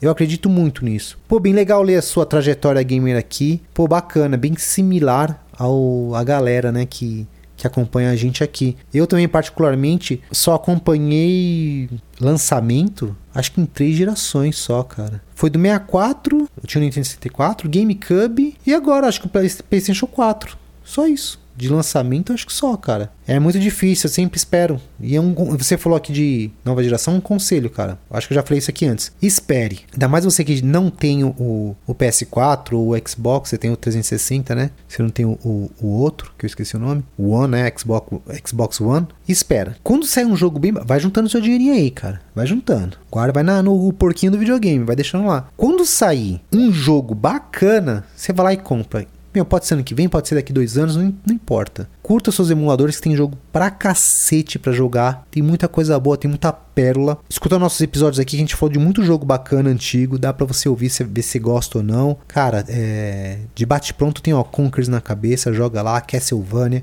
das antigas. Tenho certeza que você já tenha jogado o Mega Man, todos. Mas, mas assim, aproveita. Quando chegar o momento, você compra. Eu fiz isso com meu, PS, meu PlayStation 4, não me arrependo. Só comprei o PlayStation 4 quando saiu God of War. Eu olhei e falei assim: puta, esse jogo aqui tem cara de geração nova, lá na época, né? Tem cara de geração nova. Eu acho que eu vou jogar porque vou, não vou me arrepender. Joguei, cara, delícia, velho. Delícia. Bem, falei demais, né? Então, um forte abraço, obrigado pelo seu comentário e te espero na próxima leitura. E o próximo comentário do Fábio Pacheco Alcântara. Esse programa foi maravilhoso, opa, obrigado, pois abriu uma conversa muito boa para quem joga, pois demanda do jogador olhará para a sua realidade e refletir sobre ela. Não entendi muito bem, Fabião, aqui. Tendo como base os jogos. Quando foi dito no programa sobre a ascensão dos serviços, como um modelo a ser hegemônico, seja para os jogos e outros meios, eu creio que isso não está dado como certo na atual situação e para onde se caminha, mas também algum tipo de mudança pode ocorrer mudando isso. Fico com o Mano Beto, tenho muito receio dessa hegemonia dos serviços para tudo. Os consoles ou PC para jogos são caros porque a tecnologia e tudo envolvido nelas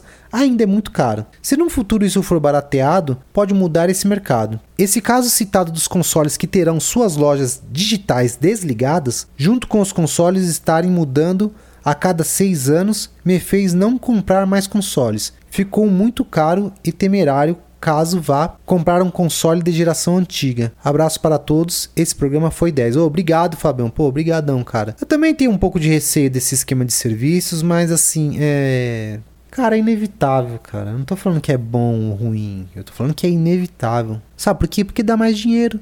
Dá mais segurança para as empresas. Pagamento recorrente que não gosta de ver um dinheirinho pingando todo mês na conta lá de algum cliente. Esse negócio de produto, cara, é difícil. Eu acho que vai ser mais coisas que são mais tangíveis, como eletrodoméstico, essas coisas, você vai continuar comprando, mas de resto, cara, é tudo serviço. Tipo, ao invés de você contratar um, um contador, você, contra, você contrata um serviço de contabilidade online. Hoje já existe. Entendeu? Tudo assim. Cara, eu, eu acho que isso nunca vai acontecer, o que você está falando, referente ao barateamento de hardware, de computador e tal. Porque sempre vão lançar algo mais potente, entendeu? E esse algo mais potente vai ser mais caro. Sempre foi assim, cara.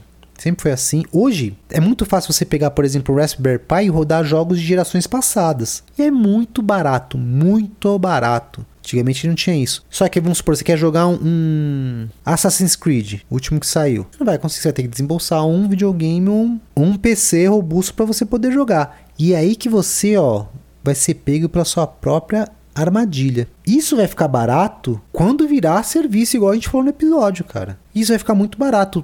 Eu acredito que muitas pessoas que não podem ter um, um hardware potente para jogar esse tipo de jogo, com o 5G, por exemplo, vai conseguir ter acesso a esses jogos, cara. jogando em qualquer lugar do celular dele, na TV. Tá vendo? Assim, é, a gente tem um pouco de medo desses esquemas de serviços dominarem todo o mercado, mas por outro lado, ele tem o seu lado bom, tá? Tem suas vantagens, que é o acesso aos, aos jogos pra galera, entendeu? E digo mais, vai ser muito bom pros indies também lançarem e disponibilizar em vários serviços de streaming que tiver, streaming de jogos. Claro, isso vai depender do valor que vão pagar e etc. E é uma outra conversa. Fabião, muito obrigado pelo seu comentário e te espero aqui na próxima leitura. Alex Tavares. Olá, pessoas lindas. Adorei o papo de vocês, mesmo que no início tenha sido feliz e com nostalgia e terminando com todo mundo na depressão e com medo.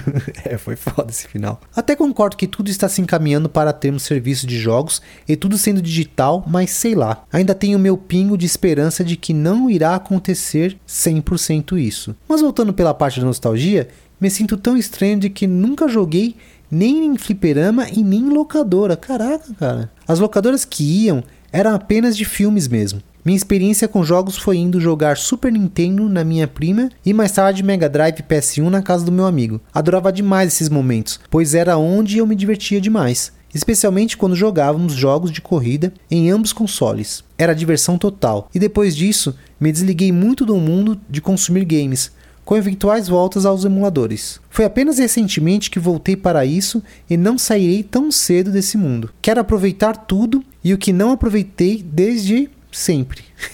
agora, agora tenho o meu drama de backlog gigante por esse motivo de voltar tarde aos games e também por termos atualmente um acesso muito fácil aos jogos e pouco tempo para jogá-los. E esse que está sendo meu consumo atual de jogos, jogando muitos jogos clássicos e piorando cada dia mais meu backlog cada vez que descubro algo retrô interessante. abraço para vocês e até a próxima. Ô, oh, Alex, abraço para você, cara. Cara, continua nos emuladores, cara, igual eu falei anteriormente, tem muita coisa boa para jogar. E uma dica, cara, não se sinta obrigado a jogar tudo que você achar ou descobrir tudo. Vai de boa. Assim, a gente chegou num, num, num, momento dos jogos em que, por mais que a gente queira jogar tudo que foi lançado, a gente nunca vai conseguir. Nunca. Então, o que eu aconselho você a fazer é, viu uma coisa legal? Pega aquilo lá e aproveita. Independente do tempo que você tiver para jogar. Assim, ah, mas porra, roda, mas eu só tenho 30 minutos por dia. Tá ótimo. Pega um joguinho clássico, joga esse 30 minutos por dia. Acabou. Pô, beleza. Ah, não deu pra jogar essa semana, deu pra jogar outro? Tranquilo, cara. Mas pelo menos aproveita esse jogo o máximo que você conseguir. Enjoa para de jogar. Também não, não, não, se obriga a terminar um jogo. Eu tô fazendo isso porque eu gosto, né, de terminar jogo. E é uma coisa que faz muito tempo que eu não faço, que é pegar um jogo e, e terminar e tal. Aliás, fazia muito tempo e eu voltei há pouco tempo a fazer isso. E tá sendo bem legal. E eu botei na minha cabeça que, cara, assim como os filmes, eu não vou conseguir assistir todos os filmes do mundo que foi lançado até hoje. Videogame, então, muito menos. Porque eles têm uma carga muito maior. Principalmente os mais novos têm uma carga de jogo muito maior do que os antigos. Engraçado você não ter essa experiência em locadora, cara. É, foi uma coisa marcante acho que só quem viveu vai poder explicar bem, cara, porque a galera reunida, o esquema de você tá jogando e aproveitar aquele tempo, sabendo que o tempo vai acabar, fazia com que você se dedicasse ao jogo, aproveitasse ao máximo e ficava torcendo para voltar para jogar novamente, cara, é bem legal. Uma pena você não ter vivenciado isso, mas, cara, é, é, é, bacana. Ah, por outro lado, você estava em família jogando, jogando na casa tal, que era legal também. O legal de jogar videogame, na minha opinião, é sempre estar jogando com alguém. É muito mais divertido. Eu peguei esse final de semana para jogar para jogar a demo do It Takes Two, que eu até comentei no na última leitura de comentários. Peguei, baixei a demo, tô tentado a comprar, mas eu não vou, vou terminar alguns jogos antes. Acho que esse ano eu não compro, não sei, não sei se vou resistir. O jogo é uma delícia, cara. Tava com meu amigo aqui em casa, veio me ajudar com algumas coisas aqui, o Pedrão. Um abraço, Pedrão. E a gente foi jogar aqui e Cara, baixei a demo, fui jogar com ele, a gente se apaixonou pelo jogo, cara. Parece um jogo da Nintendo, com uma história bem bacana por trás. Enfim, quem puder veja vídeos ou, ou jogue a demo, porque é muito legal, muito bacana. E tá jogando junto é outra pegada, cara. Assim, a gente tá se protegendo muito contra o, Covid, né? Ele tá em isolamento total e eu também. E como a gente mora próximo, a gente veio aqui pra. Ele veio aqui pra gente conversar e tal. E aí eu liguei o videogame e falei, mano, vamos dar uma jogadinha. Tá aqui já, né? Fazia tanto, muito tempo que a gente não se via. Jogamos e foi sensacional. para mim, um bom jogo é aquele que você pode jogar com seu camarada do lado ou até mesmo online. Só que do lado é outra pegada. Só os das antigas vão saber o que é isso, por terem jogado mais mais nesse tipo de situação. Alex, muito obrigado pelo seu comentário, um forte abraço e te espero aqui na próxima leitura. Próximo comentário é do Tiago Oliveira. Fala pessoal, beleza? Cara, foi muito bom esse Warpcast. Lembro que meu primeiro videogame foi um Super Nintendo vindo do Paraguai, se não me engano, em 94. A alegria da época era ter algum conhecido da família que ia para o Paraguai. Ou sofrimento com meu Donkey Kong 1 sem memória.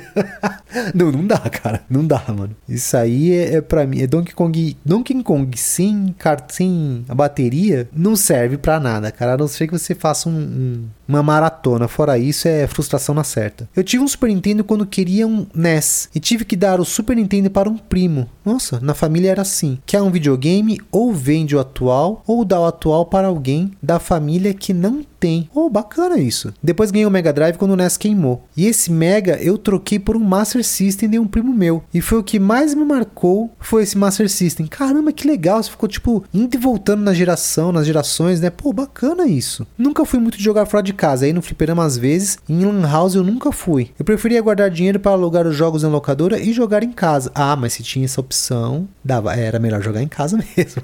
Meu primeiro PlayStation 1 eu já comprei na loja desbloqueado. Até porque dois ou três jogos por 10 era como ao invés de alugar o jogo, você comprar ele, verdade. Conforme o tempo foi passando, o acesso a jogos foi ficando mais fácil, mesmo os jogos e consoles mais novos sendo caros. Se pagar uma revista antiga de jogo, tem jogo que era o preço de um salário mínimo na época. Console então nem se fala. Pode crer, cara. Muito, muito caro. Principalmente os jogos de Nintendo 64. Puta, cara, era foda pra ter um jogo. Fui ter um PC mesmo somente por volta de 2006. O primeiro jogo online que joguei e gostei e gosto foi Ragnarok Online. Jogo de tiro em primeira pessoa nunca fui bom. Somos dois, toca aí, cara. Sinto falta da época de ir na locadora e alugar um jogo. Prefiro muito mais mídia física do que digital. Só que com o Switch mesmo, só compro digital e em promoção, porque mídia física está complicada aqui. Serviço de streaming realmente deve ser o futuro, mas fico com o pé atrás com isso porque, igual o serviço que temos hoje, Netflix, Amazon, vai que o jogo que você gosta sai do catálogo. Aí somente quando tiverem boa vontade de voltar o jogo para o catálogo, você poderá jogar ele novamente. Ou o jogo era de uma produtora e o contrato acabou, então você não vai poder jogar esse jogo novamente. Seria isso mesmo, Oda. Foi uma dica. Foi mal pela escrita. Pelo celular às vezes fica ruim para digitar. Abraços a todos. E que o futuro Cyberpunk não seja igual ao Cyberpunk. Tomara. Apesar que já tem muito bug já na vida real aqui. A gente tá, na, tá numa situação muito maluca com esse corona. Eu acho que já tá, já estamos bugado. Tinha um amigo meu que jogava muito esse Ragnarok, cara. Ele adorava, cara. Ele, meu, ele parava de jogar. Acho que na época a gente jogava Dreamcast, né? E aí ele pegava o, o, o PC dele e ficava jogando, deixava o videogame de lá e ficava jogando Ragnarok e virava a noite, cara. Um abraço, Leandro, se estiver ouvindo a gente aí. A gente jogou muito videogame junto, ele era fã do, do Ragnarok. Também sinto falta, cara, de ir na locadora. Mas assim, nos tempos corridos que a gente vive hoje, jogo digital quebra um galho. Eu prefiro mídia física, porque eu coleciono. Mas a facilidade da, da, do jogo digital, puta, não tem pra ninguém, cara. Não tem pra ninguém. No lançamento você baixar e jogar, nossa, ainda mais com o 5G que vai vir aí, que vai ser mais rápido, né? A, a transferência de dados e tudo mais. Eu acho sensacional. Porém, hoje, nessa. Atualmente é chato porque é, você porque demora muito para baixar, né? Minha internet não é das piores, jogo online não trava nada, só que quando vai baixar, querendo ou não, demora um tempinho, uns 40 minutos ou mais, dependendo do jogo. E aí eu, eu ia jogar, eu ia rejogar o The Last of Us Remaster. Olha que engraçado. Eu peguei para jogar e deixei baixando, porque desinstalaram no meu PS4. Aí tava lá 47 minutos, falei, puta, eu tinha 47 minutos para jogar. Aí eu falei, ah, vou jogar outro jogo. Aí eu fui pegar uma mídia física minha, o que que eu achei? The Last of Us lacrado. Você acredita que eu comprei para deixar na, na, coleção e não tinha aberto ainda? Abri e joguei. Só que eu coloquei o, o disco e carregou na hora. Falou, pô, vai, tá pronto pra você jogar aí e tal. Algumas melhorias disponíveis para download e tal, patch, não sei o que. Quer instalar ou quer jogar agora que tal? Falei, quero jogar o que tá. E deixei baixando, né? Segundo plano. Cara, assim, essa é a grande vantagem da mídia. Você coloca e você joga. Por mais que tenham correções, dependendo do jogo, o que você tem que baixar geralmente é menor do que o jogo completo que você tem que baixar, né? Então acaba sendo bem vantajoso você ter o, uma mídia física. Cara, sobre sair do catálogo foi o que eu falei antes. Eu acho que vai ter esse esquema, como tem hoje. O do o Xbox Live, é Live? Chama, esqueci. Mas esse que você paga e ele tem um, um catálogo lá de 100 jogos ou mais, não lembro quantos, e você vai jogando e ele vai saindo com o tempo. Isso já existe. A diferença é que você tem que baixar para jogar. Mas você paga, você joga o que tá lá e com o tempo eles vão saindo. Por um lado, é bom porque é barato. O lado ruim é o que você disse. Você se sente obrigado a jogar aquele jogo logo porque ele vai sair em algum momento do catálogo. Mas foi o que eu citei anteriormente. Acho que com o streaming, eles vão dar a opção de você comprar o jogo. Você, você vê, tem hoje é, a opção de você comprar o jogo mais barato sendo assinante lá do, do Game Pass. É Game Pass, né? Você assina o Game Pass, aí você gostou do jogo, você fala, ah, vou comprar. Aí é seu. Já era. Ainda acho meio caro. Mas você compra e é seu. Porém, é mais barato do que você comprar assim, ser assinante, por exemplo. Então, acho que vão existir esses dois cenários aí. O de catálogo, você joga tal. Se você gostar de um jogo, quiser ele para sempre para você, você pega e compra. O Stadia tinha isso. Você podia comprar o jogo, podia só ter assinatura e jogar quando quisesse lá até que ele saísse do catálogo. Assim, a gente tem medo que aconteça isso, mas eu acho que vai ter essa, com certeza vai ter essa opção, com certeza, de você comprar o jogo e ele tá disponível para você jogar online lá, sem precisar baixar. Esse que eu acho que é o grande, o grande trunfo, né? Tiagão, muito obrigado pelo comentário e até a próxima leitura. Ângelo Scabuzzi, nosso querido Angelão, tô vivo, hein? Abraços, meus amigos. Só isso. Abraço, cara. Eu vi que você fez umas viagens da hora, hein? Tá viajando ainda? Manda um salve pra gente lá. Eu acompanho os seus, suas fotos, suas stories lá no, no Insta. Foi para cada lugar bacana, hein? Puta, cara, vamos ver se eu consigo fazer isso após a pandemia aqui. Quero viajar, mano. Não aguento mais ficar em casa. Se tiver um tempinho, meu caro, manda um comentário pra gente aí de algum episódio pra gente conversar, trocar aquela ideia, beleza? Forte abraço para você e te espero na próxima leitura, depois da sua viagem. Nosso camarada Jean Jesus. Rapaz, essa discussão foi quente, mas eu vou tentar dar a minha visão friamente, sem me exaltar muito. O desenvolvedor de jogos indie sabe muito bem o risco que corre. Ele pode colocar uma quantidade colossal de esforço no jogo dele, isso não significa que o jogo vai ser bom. Aliás, mesmo que ele consiga fazer um jogo excelente, isso só significa que existe uma pequena chance de dar certo. Ter um jogo bem sucedido no mercado está muito além de desenvolver um jogo bom, e fazer um jogo bom está muito além de se dedicar. O consumidor precisa acreditar que aquele jogo vale a pena, e para isso, algo precisa chamar a atenção dele. Para algo chamar a atenção dele, ele precisa ver o jogo. É, entendi, verdade. Ou ouvir a opinião de alguém sobre ele. E para isso, eles precisam saber que esse jogo existe para início de conversa. Além disso, você poder publicar um jogo em qualquer plataforma grande, que no caso discutido é a PSN, é uma permissão concedida da plataforma para o desenvolvedor. E esse jogo estará lá naquele catálogo onde qualquer pessoa pode ver ocasionalmente, como uma vitrine. É um acordo de eu lido com toda a logística de venda e você entrega o jogo que quer vender. É um acordo, um contrato onde as duas partes estão conscientes de que pode e o que não pode acontecer. Se essa estrutura será desfeita, meu amigo, paciência. Agora eles precisam correr atrás de outro método de chegar até os consumidores. Um estúdio indie dificilmente vai desenvolver e distribuir o seu jogo por conta própria. É uma estrutura muito custosa e por enquanto elas precisam sim de empresas maiores para poder aparecer mais no mercado. O que eu quero dizer no fim das contas é: esses desenvolvedores indies estão vendendo seus jogos em uma loja que não é deles, num contrato que com certeza já especificava o risco dela um dia acabar. Será que a gente deveria ficar com pena das pessoas que tomaram essa decisão? Poxa, pessoal, somos adultos, negócios são negócios. Obrigado por mais um maravilhoso, mágico e lindo episódio. Ô, oh, meu caro. PS, sim, eu sou muito adepto das novas tecnologias e da evolução em como tratamos a mídia digital. Então que venham mais serviços inovadores e que as empresas se degladiem para o meu entretenimento. PS2. Esqueci de falar uma coisa muito importante. Hoje em dia, já é possível criar uma mídia digital criptografada e única através de blockchain. Ou seja, não vai demorar muito para você poder ter seu jogo virtual, que não é sim uma simples cópia, mas é sua cópia finita que só você tem. Como poderia vender essa sua cópia para outra pessoa ou simplesmente dar para alguém, assim como faz com sua mídia física, sem precisar de intermediários hospedando o jogo para você baixar através de uma licença. Hoje em dia isso já é realidade com arte digital. Esses são os tokens não fungíveis ou NFT. Pesquisem, esse é o futuro não só dos jogos, mas de tudo que é digital. Uma verdadeira revolução tecnológica. Hoje, putz, belíssimo comentário. Eu concordo com você de cabo a rabo, lógico. Eu tava defendendo, eu que tava defendendo isso no, no, no, episódio, né? O pessoal meio que também não, não, não gostou, tava indo ali contra, né? Tipo, que parece que uma, parecia que a responsabilidade do jogo que o cara desenvolveu é da desenvolvedora, é da, da empresa que disponibiliza o jogo também, e eu discordo. Acho que é isso aí. Assinou o contrato, amigão, você sabe o que vai acontecer. E você ficou muito tempo parado em uma geração, cara, seu negócio não foi pra frente, né? É duro isso, porque, puta, cara, é, é difícil. Pô, tem uns caras que se dedicam tanto aí pra fazer um jogo e depois não conseguem placar outros. Eu sei que é difícil, é difícil pra todo mundo, mas é a vida, cara. Foi como você disse, paciência, não tem muito o que fazer. E outro, acho que o Sidão, foi o Sidão que falou que, tipo, ah, vai tirar o sustento do cara que é do jogo. Pô, pera aí, meu, eu sei, eu sei que não é todo mundo que, que emplaca um jogo que vende milhões e tal. Não é, a grande maioria, eu acho, não ganha muita grana fazendo um jogo assim, sabe? E assim, é, o que eu defendo muito é você não ficar parado, você não ficar refém de ninguém. No mundo dos negócios, eu acredito que seja assim, você não pode ser refém de ninguém, a não ser dos seus clientes, que são eles que mandam. Para mim, cliente que manda. Vamos supor que lá na frente aconteça essa parada de streaming e tal, não sei o que. Se todo mundo falar assim, não, a gente não quer isso, não vai acontecer. Isso se não tem razão. Se todo mundo falar assim, a gente não quer jogar jogo dessa forma, eles vão voltar,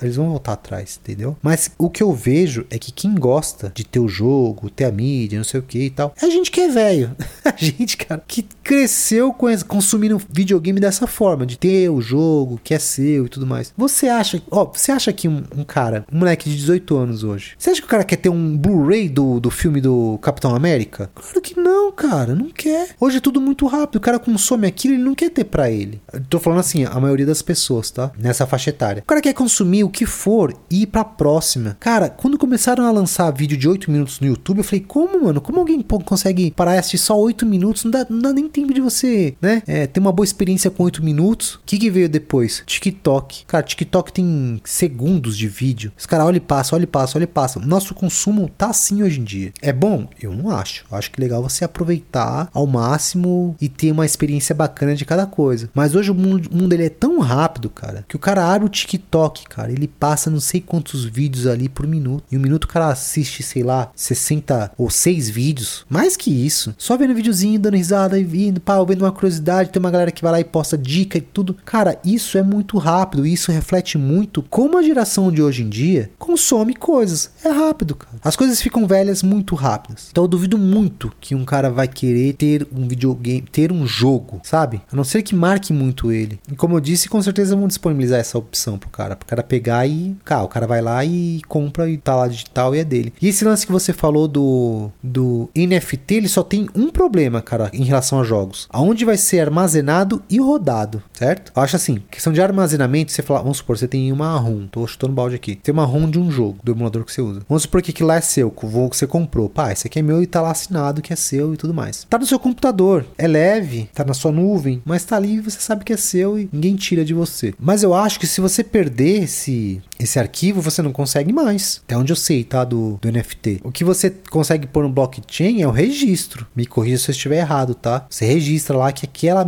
que aquele arquivo é seu, aquele arquivo é válido, aquele arquivo é único. Você- eu acho que é uma tipo uma assinatura. E não, e eu, eu acho assim, não, o arquivo não fica no, no, no blockchain mas sim no registro. Me corrijam, tá? Mas isso aplicado a, ao streaming de jogos, por exemplo, é ótimo, cara. Porque é, a gente cai naquela coisa, tipo, ah, você comprou e é seu. Ah, fechou a loja, alguma coisa, os caras vão ter que disponibilizar de alguma forma. Você pega na sua, manda pra sua nuvem, eu não sei como é o modelo de negócio. Mas para efeitos de registro, o NFT eu acho bem prático para essa solução aí de, de streaming. É isso aí, Jesus. Muito obrigado pelo seu comentário. Adorei. E eu te espero na próxima leitura. Vamos rapidinho aqui. André Teixeira. Olá, amigos do Warpcast. Quantas lembranças desse episódio trouxe? Na minha infância e começo de adolescência, frequentei muito locadoras e fliperamas. Eu não tinha muita grana, mas qualquer troquinho que eu conseguia era para esses lugares que eu ia. Para mim, ir no McDonald's também era um evento extraordinário que acontecia a cada três meses ou mais. Puta, cara, era demais, cara. Eu fazia isso e era um evento bimestral pelo que eu me lembro.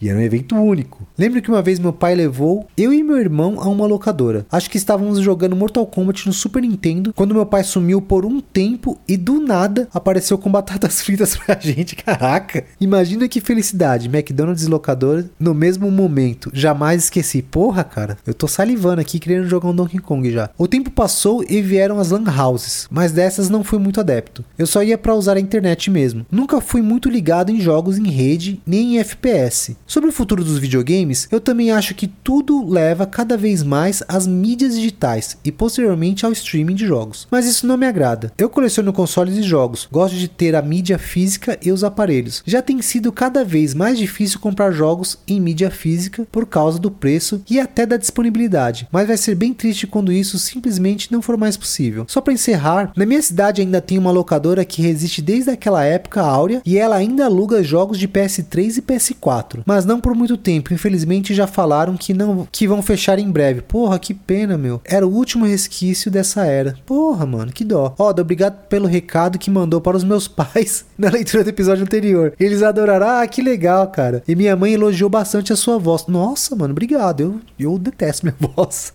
Eu só, eu só falo aqui porque eu gosto de conversar, mas eu não gosto muito da minha voz, não. Era isso. Obrigado pela companhia de sempre. Grande abraço a todos. Grande André, cara. Pô, o seu comentário aqui, ele meio que, que juntou uma parte dos outros comentários aqui, que é que ficou excelente. É a questão das, da, do McDonald's, da locadora, cara. São momentos nostálgicos que a gente vai levar pro resto da vida, né? É, é sensacional isso. Eu tenho, eu tenho muitas lembranças boas dessa época. E nostalgia é foda, né, cara? Você, a gente lembra e, e se apaixona novamente por aquela época, né? E pelas coisas que, que rodeavam a gente, né? É, meu, acho que, puta, a, o, o fim da mídia física é ruim para quem coleciona mesmo, cara. Pra quem quer ter. Como eu falei anteriormente, a gente que é velho, né? A gente que, que gosta de colecionar, gosta de ter aquilo que é nosso, guardar na estante e tal. Pra gente vai ser terrível, terrível. Mas pra, pra galera que só consome mesmo, a melhor solução é streaming mesmo. Compra, assina, joga a hora que quiser, onde quiser. Tudo tem esse lado bom, esse lado ruim, né, gente? Não tem jeito. Porra, locadora, cara, na cidade vai fechar. Puta que dó, mano. É. Eu acho que dá para explorar esse, esse lance de você jogar fora de casa é, com jogos mais sociais, cara. Ou sociais, né? mais é, sociais, que você joga com seus amigos, você junta a galera. Igual a gente fazia antigamente, ou vamos no fliperama, pô, ah, vamos na locadora. Dá para fazer uma coisa ainda pra galera jogar fora, cara, assim, jogar fora de casa, né? Tem que pensar direitinho, cara, porque se encontrar com pessoas que gostam da mesma coisa, isso acontece sempre vai acontecer pro resto da humanidade, cara. Ver as feiras de games, ver as, as feiras geeks, as feiras de livro, sempre tem feira, sempre tem coisa que junta a galera. E videogame não é diferente. Além das feiras, poderia se ter algum algumas alguma coisa que se sustentasse como negócio do qual do qual assim as pessoas fossem lá para jogar, consumir outra coisa, alguma coisa diferente, né, que faça com que a pessoa saia de casa para ir nesse lugar. Eu não tenho nenhuma ideia agora, mas eu acho que é possível. Acho que dá para explorar sim. E aí seria mais ou menos um substituto às locadoras, né? A gente não estaria é, trazendo o jogo para casa, mas a gente estaria jogando lá também, né? Tem as, acho que chama ludoteca, né? Os lugares que vendem jogos de tabuleiro e tudo mais, cartas para você jogar no local e para você alugar o jogo e jogar em casa também. Ó que barato, cara. Se, se tivesse um esquema desse de videogame e tal, com uma coisinha a mais, eu acho que vingaria. Pô, cara, por nada, cara. Legal que eles gostaram do recado. Muito legal é, ter esse tipo de interação. É bacana. E é para isso que a gente tá aqui. André, forte abraço. Muito obrigado pelo seu comentário. Te espero aqui na próxima leitura. Pessoal, não vai ter jeito. Vai estourar o tempo aqui. Mas eu vou ler tudo, tá bom? Caio de Souza. E aí, meus amigos, como vocês estão? Eu espero que bem. Assim como a tecnologia vai evoluindo com o passar dos anos, a forma como vamos consumindo esse conteúdo vem evoluindo com o passar do tempo. Se antes tinha todo um esquema para você ir atrás de um determinado jogo que era novidade, sendo que às vezes ele já tinha sido lançado há algum tempo, hoje com dois cliques você já sabe tudo o que precisa saber, até mesmo dos bugs. É verdade, cara, é verdade. No Master System eu tive quatro cartuchos, no NES Piratão 5 no Play 1 10 CDs. Não tive PS2 e nem console de 16 bits. A partir do 360 comecei a consumir mídia digital pela facilidade, porém mantendo minhas 10 mídias físicas. Hoje eu tenho um Xbox One, ainda com 10 mídias físicas, porém a minha biblioteca digital passa de 200 jogos. Nunca imaginaria ter tudo isso em, em mídia física. Também pelo preço, Fora tudo que o Game Pass traz hoje em dia, acredito que a forma inicial de ir na loja comprar a mídia física não vai acabar, mas vai ficar bem mais restrita a um público devido à facilidade que alguns jogos chegam pra gente. E esse modelo de assinatura também tem uma tendência a ser o modelo principal, pois quando as grandes empresas entenderem que é melhor manter o consumidor pagando menos, mas pagando sempre, é bem melhor do que pagar caro e não gastar mais. Assim como hoje consumimos músicas e filmes, Para jogos em streaming, eu ainda acho que o caminho é bem maior. Chega um dia sim, mas não tão cedo. Grande abraço a todos. Grande abraço, Caião. Eu também acredito, cara, que vai chegar, mas vai demorar. Vai demorar, não tem jeito, cara. Nós estamos em transição. Essa geração, eu acho que é a geração da transição do não só do físico pro digital, mas do do local pro streaming. É a transição. Estão fazendo teste, não é de uma hora para outra. Se dão zoou do Stadia, falou que não deu certo, mas não é que não deu certo. Não deu certo agora. Talvez não foi o momento, mas os estudos continuam sendo feitos, estudos de mercado, tecnologia e tudo mais. Vai chegar um momento que a gente vai ter essa transição sim. E cara, gostei do que você falou, é verdade. Hoje em dia, dois cliques você chega no que você quer, inclusive no jogo. Você já sabe se tem bug, se é bom, se é ruim, quanto tempo você demora para zerar ele, se tem a ver com você. Geralmente você tá você você paga um serviço, né, de jogos, seja ele qual for a plataforma, eles sabem exatamente do que você gosta, cara. Eles mandam pra você, ó, esse jogo aqui é bom, acho que você vai gostar. Você gosta de esporte, vai jogar jogo de esporte na sua cara pra você comprar ou jogar. De luta, mesma coisa. E, cara, esse é o futuro. não tem jeito, não tem jeito. Caião, muito obrigado pelo seu comentário. Um forte abraço e te espero aqui na próxima leitura. Nosso querido Jordan Cavalcante. Olá, galerinha do Arrocha. Mais um cast porreta e lotado de boa e velha nostalgia, que me trouxe boas memórias a cada comentário de vocês sobre as diferentes fases da jogatina gamer. Hoje vou me ater a três pontos. O primeiro deles diz respeito a um comentário do Sidão que foi algo sobre como fazer um jogo durar até a próxima data festiva, quando ganharíamos um novo game. Ah, entendi. Todo mundo que acompanha esse cast com certeza teria uma memória de como a criatividade foi utilizada para arrancar cada gota de diversão de cartuchos velhos. Creio que foi dessa longa vida de um jogo que surgiram os speedruns. Puta, pode crer. Me lembro que na locadora do meu primo, todo mundo já tinha zerado as Tartarugas Ninjas Turtles in Time, mas o game continuava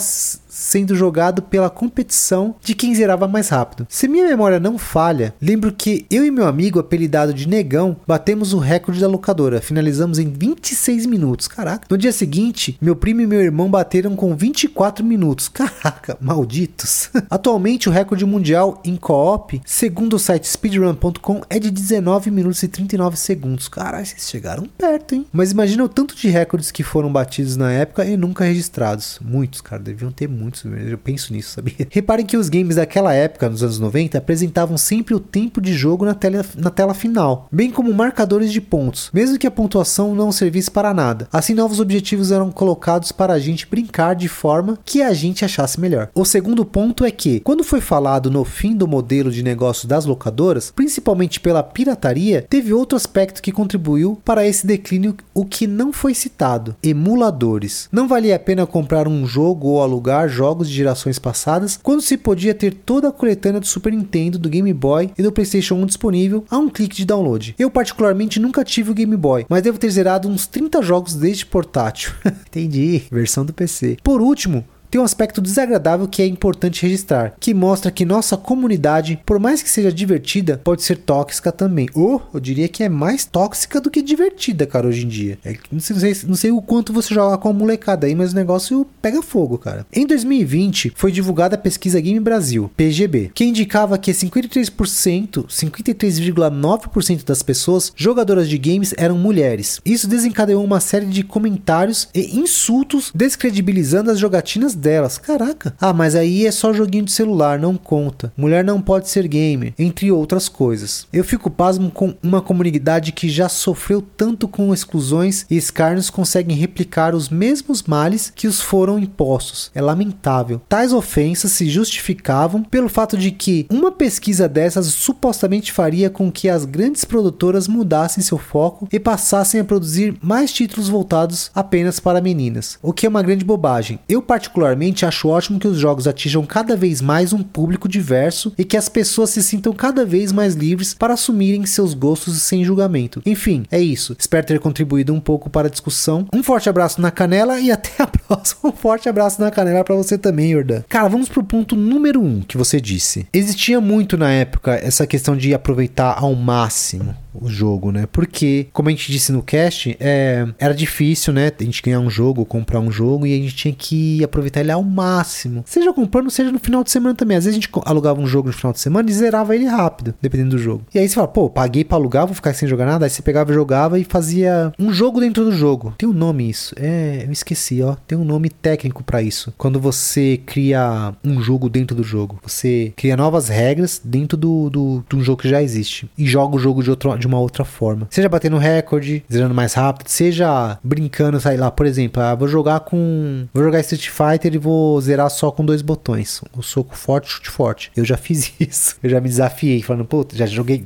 tanto Street Fighter, né, que eu falei, mano, vou inventar aqui. Então eu fazia assim, pegava o controle, eu só podia apertar dois botões. Por exemplo, forte, vou salvar só com um botão forte. Eu jogava assim e me divertia. Quer dizer, a imaginação, né, a criatividade faz com que a gente crie coisas novas pro jogo e explore mais também, né? É bem, bem, um comentário bem legal. Cara, eu não sei se. Eu não sei se o emulador teve impacto tão grande assim. Pode ter ajudado, mas eu não sei se o impacto foi grande. Sabe por quê? Pensa assim, eu sou um cara que gosta de videogame. Eu tenho. Vamos falar aqui, tá? Eu tenho PlayStation 2. PlayStation 2 não, vai. Um GameCube, que era mais difícil de piratear. Então. Aí eu quero jogar o GameCube. O que, que eu faço? Eu vou lá na locadora, alugo o jogo e vou jogar. Eu não tenho videogame quero jogar GameCube. O que, que eu faço? Eu vou lá na locadora e alugo por hora e jogo. Eu não tenho GameCube quero jogar, vou emular. Você não conseguia emular na época, cara. Só os jogos mais antigos. E os jogos antigos, é, eles não vão tirar público de locadora, cara. Na época, né? Não, não tiravam. Porque sempre, o emulador sempre, sempre aparecia quando se tinha uma geração à frente ou duas, até três. Era, antes era muito mais demorado. Então, por esse fato de, de ter um, um, distanciamento entre o emulável e o lançamento, eu acho difícil ter co colaborado para o fim das locadoras o, o, o, emulador. Mas foi um bom argumento, eu gostei, cara. E, cara, é. Putz, eu nem. É foda, cara. Eu sei, a gente tem um papel social a cumprir aí, já que a gente sempre fala de game e tal. Mas é difícil defender, cara, esses caras, velho. É, é difícil, mano. Porra, sempre causando, tá ligado? Esse lance de mulher sempre teve, cara. Sempre teve. E agora parece que é pior, né? Hoje em dia, existem várias. A André, que participa com a gente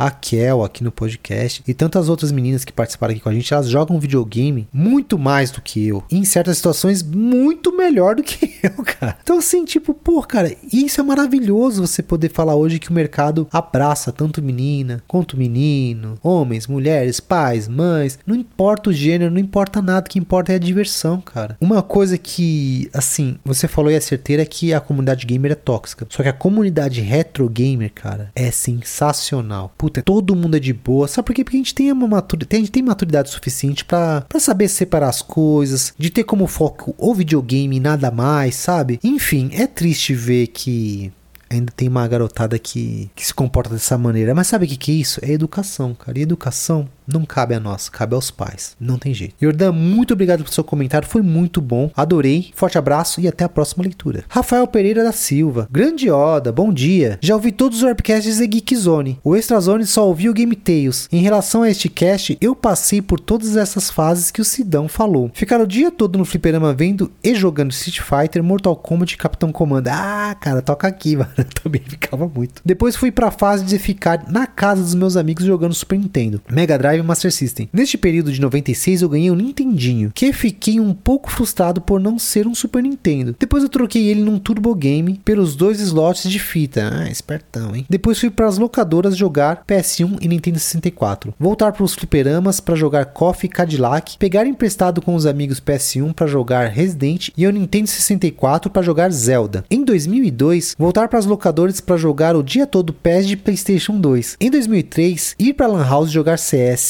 e em 2007 comprei o meu segundo console que foi o PlayStation 2. Em 2010 comprei meu Xbox 360 e em 2016 entrei pro mundo dos MOBA em celulares, onde fiquei preso jogando Mobile Legends até 2019. Caraca, mano, não conheço esse jogo. Pô, mas jogou bastante, hein? E graças ao Warpcast, com o cast sobre Pokémon, eu comprei meu Nintendo 2DS para jogar toda a série até o Ultra Sun em janeiro de 2020 e jogo todos os dias até hoje e também comprei um Wii para jogar jogar Zelda dele. Demais abraço para todos e voltem a tocar a trilha sonora dos games quando são citadas, pois fazem muita falta nos casts. Ô Rafael, muito obrigado por seu comentário aqui. Porra, gostei muito. Então tá faltando pouco para você platinar, hein? Falta só um pouquinho. Que bom que você ouviu o Game Tales, ouviu todos os Warpcast Geek Zone. Cara, dá uma ouvidinha nos outros conteúdos do Extra Zone que são muito bons, cara. São bem legais. E aí quando você terminar, você vem aqui e fala com todo gosto, enchendo os pulmões e gritando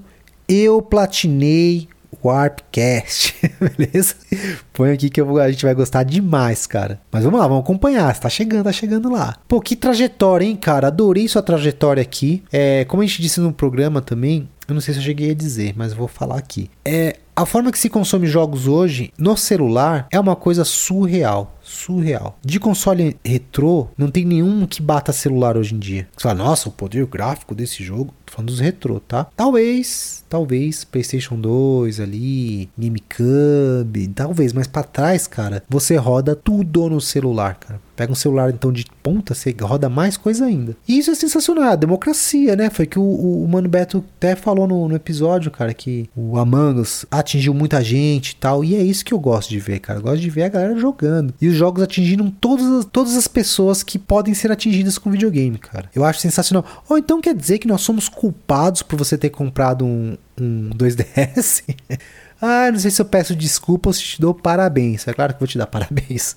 Aproveita, tem muito jogo bom, cara. Muito, muito, muito jogo bom. Esse portátil é demais. Eu não tive na época e hoje eu tenho um 3DS. Até comprei do Mano Beto, né? Antes da pandemia, olha só. E eu venho jogando ele, cara. Quando eu posso, eu venho jogando ele porque é um jogar. É um, é um baita de um console, cara. Tem muito jogo bom. Se você souber de um jogo bom aí para me indicar, me indique, hein? Que eu vou jogar. Rafael, um forte abraço. Muito obrigado pelo comentário e até a próxima leitura. Estamos chegando no final, hein, pessoal? Sandro Nonick, episódio excelente, como sempre. Muito legal relembrar, principalmente principalmente a época das locadoras. Pode ser apenas nostalgia de velho resmungão, mas tenho a impressão de que dávamos mais valor aos jogos naquela época. Não é, não é, tá? É real. A gente dava mais valor naquela época para os jogos porque eram escassos por vários motivos que a gente falou no episódio. É uma pena a Sony fechar as lojas do PS3 e do Vita, mas infelizmente parece ser uma tendência da qual não dá para escapar. Acho que o público mais prejudicado por um cenário de jogos apenas digitais são os colecionadores, pode crer, cara. Inclusive, eles já estão prejudicados desde a geração do PlayStation 3 360, pois tem jogo que não adianta ter a mídia física e não poder baixar os pets. Em relação ao futuro, por mais que a ideia não me agrade muito, acho que tudo vai convergir para serviços como o Game Pass. Eu particularmente me sinto mais à vontade gastando dinheiro para ter apenas acesso aos jogos por um tempo do que comprar uma licença de um jogo específico e correr o risco de perder o acesso no futuro. Mas entendo que nem todo mundo prefere esse formato. Um abraço a todos e parabéns pelo ótimo trabalho. Ô Sandro, muito obrigado, cara, pelo comentário. Eu acho que é a primeira vez que estou lendo seu comentário aqui, hein? Ou faz muito tempo que eu não leio o seu comentário. Cara, esse negócio da, da PS3, cara, puta, é foda, cara. É foda porque é o que você falou, exatamente o que você falou. O problema é você comprar o jogo, mesmo mídia física, você vai colocar e como você vai baixar? Atualização, patch, tudo. Sabe? Putz, cara, pra gente que coleciona isso é triste. Eu rezo, eu torço para que os conteúdos do PlayStation 3 vão, vão para o PlayStation 5. Os jogos que ficaram no limbo ali sejam convertidos, tal, emulados, seja lá o que for, mas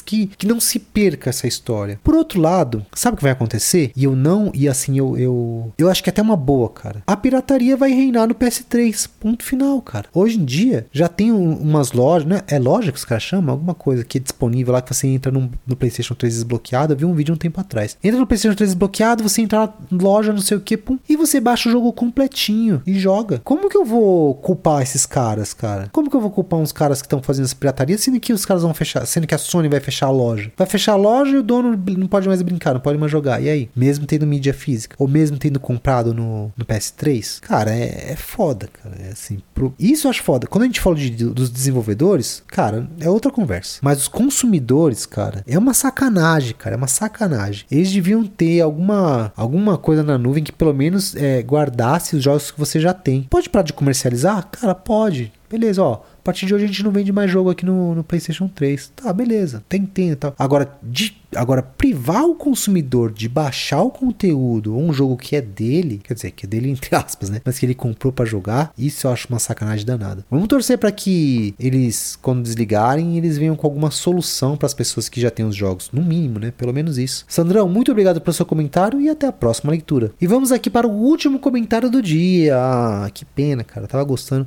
Tô até meio fã, não sei se vocês perceberam, eu comecei a falar de um jeito e terminei o cast de outro jeito. Mas eu fiquei, foi, meu nariz entupiu, sei lá o que aconteceu aconteceu, mas vamos lá. André Leonard. E aí, pessoal, que cast maravilhoso de ouvir. Foi muito boa a conversa. Esse papo me trouxe excelentes lembranças. De fato, o modo em que consumimos os videogames mudou muito com o passar dos anos. Como sempre tive os consoles já em final de geração até o PlayStation 2, paguei muita hora em locadora para poder aproveitar os lançamentos. Só nunca fui muito fã de Lan House. Preferi jogar sempre em casa mesmo o CS contra os bots. Pô, mas o legal do CS é jogar online, cara. Eu não gosto muito não, mas o legal é essa, esse esquema esportivo e tal, de competição. Foi minha única experiência com os PCs. Comprei um nas Casas Bahia, que era um programa de incentivo ao governo. Paguei em 24 parcelas, um positivo bem mequetrefe. Com o passar dos meses, meu amigo, que trabalhava em uma assistência técnica, trazia peças usadas e máquinas que eram descartadas pelos clientes e montamos um PC bacana. Pude aproveitar Resident 4, nossa, Need for Speed, GTA San Andreas. Era um verdadeiro PC Walking Dead. Não, era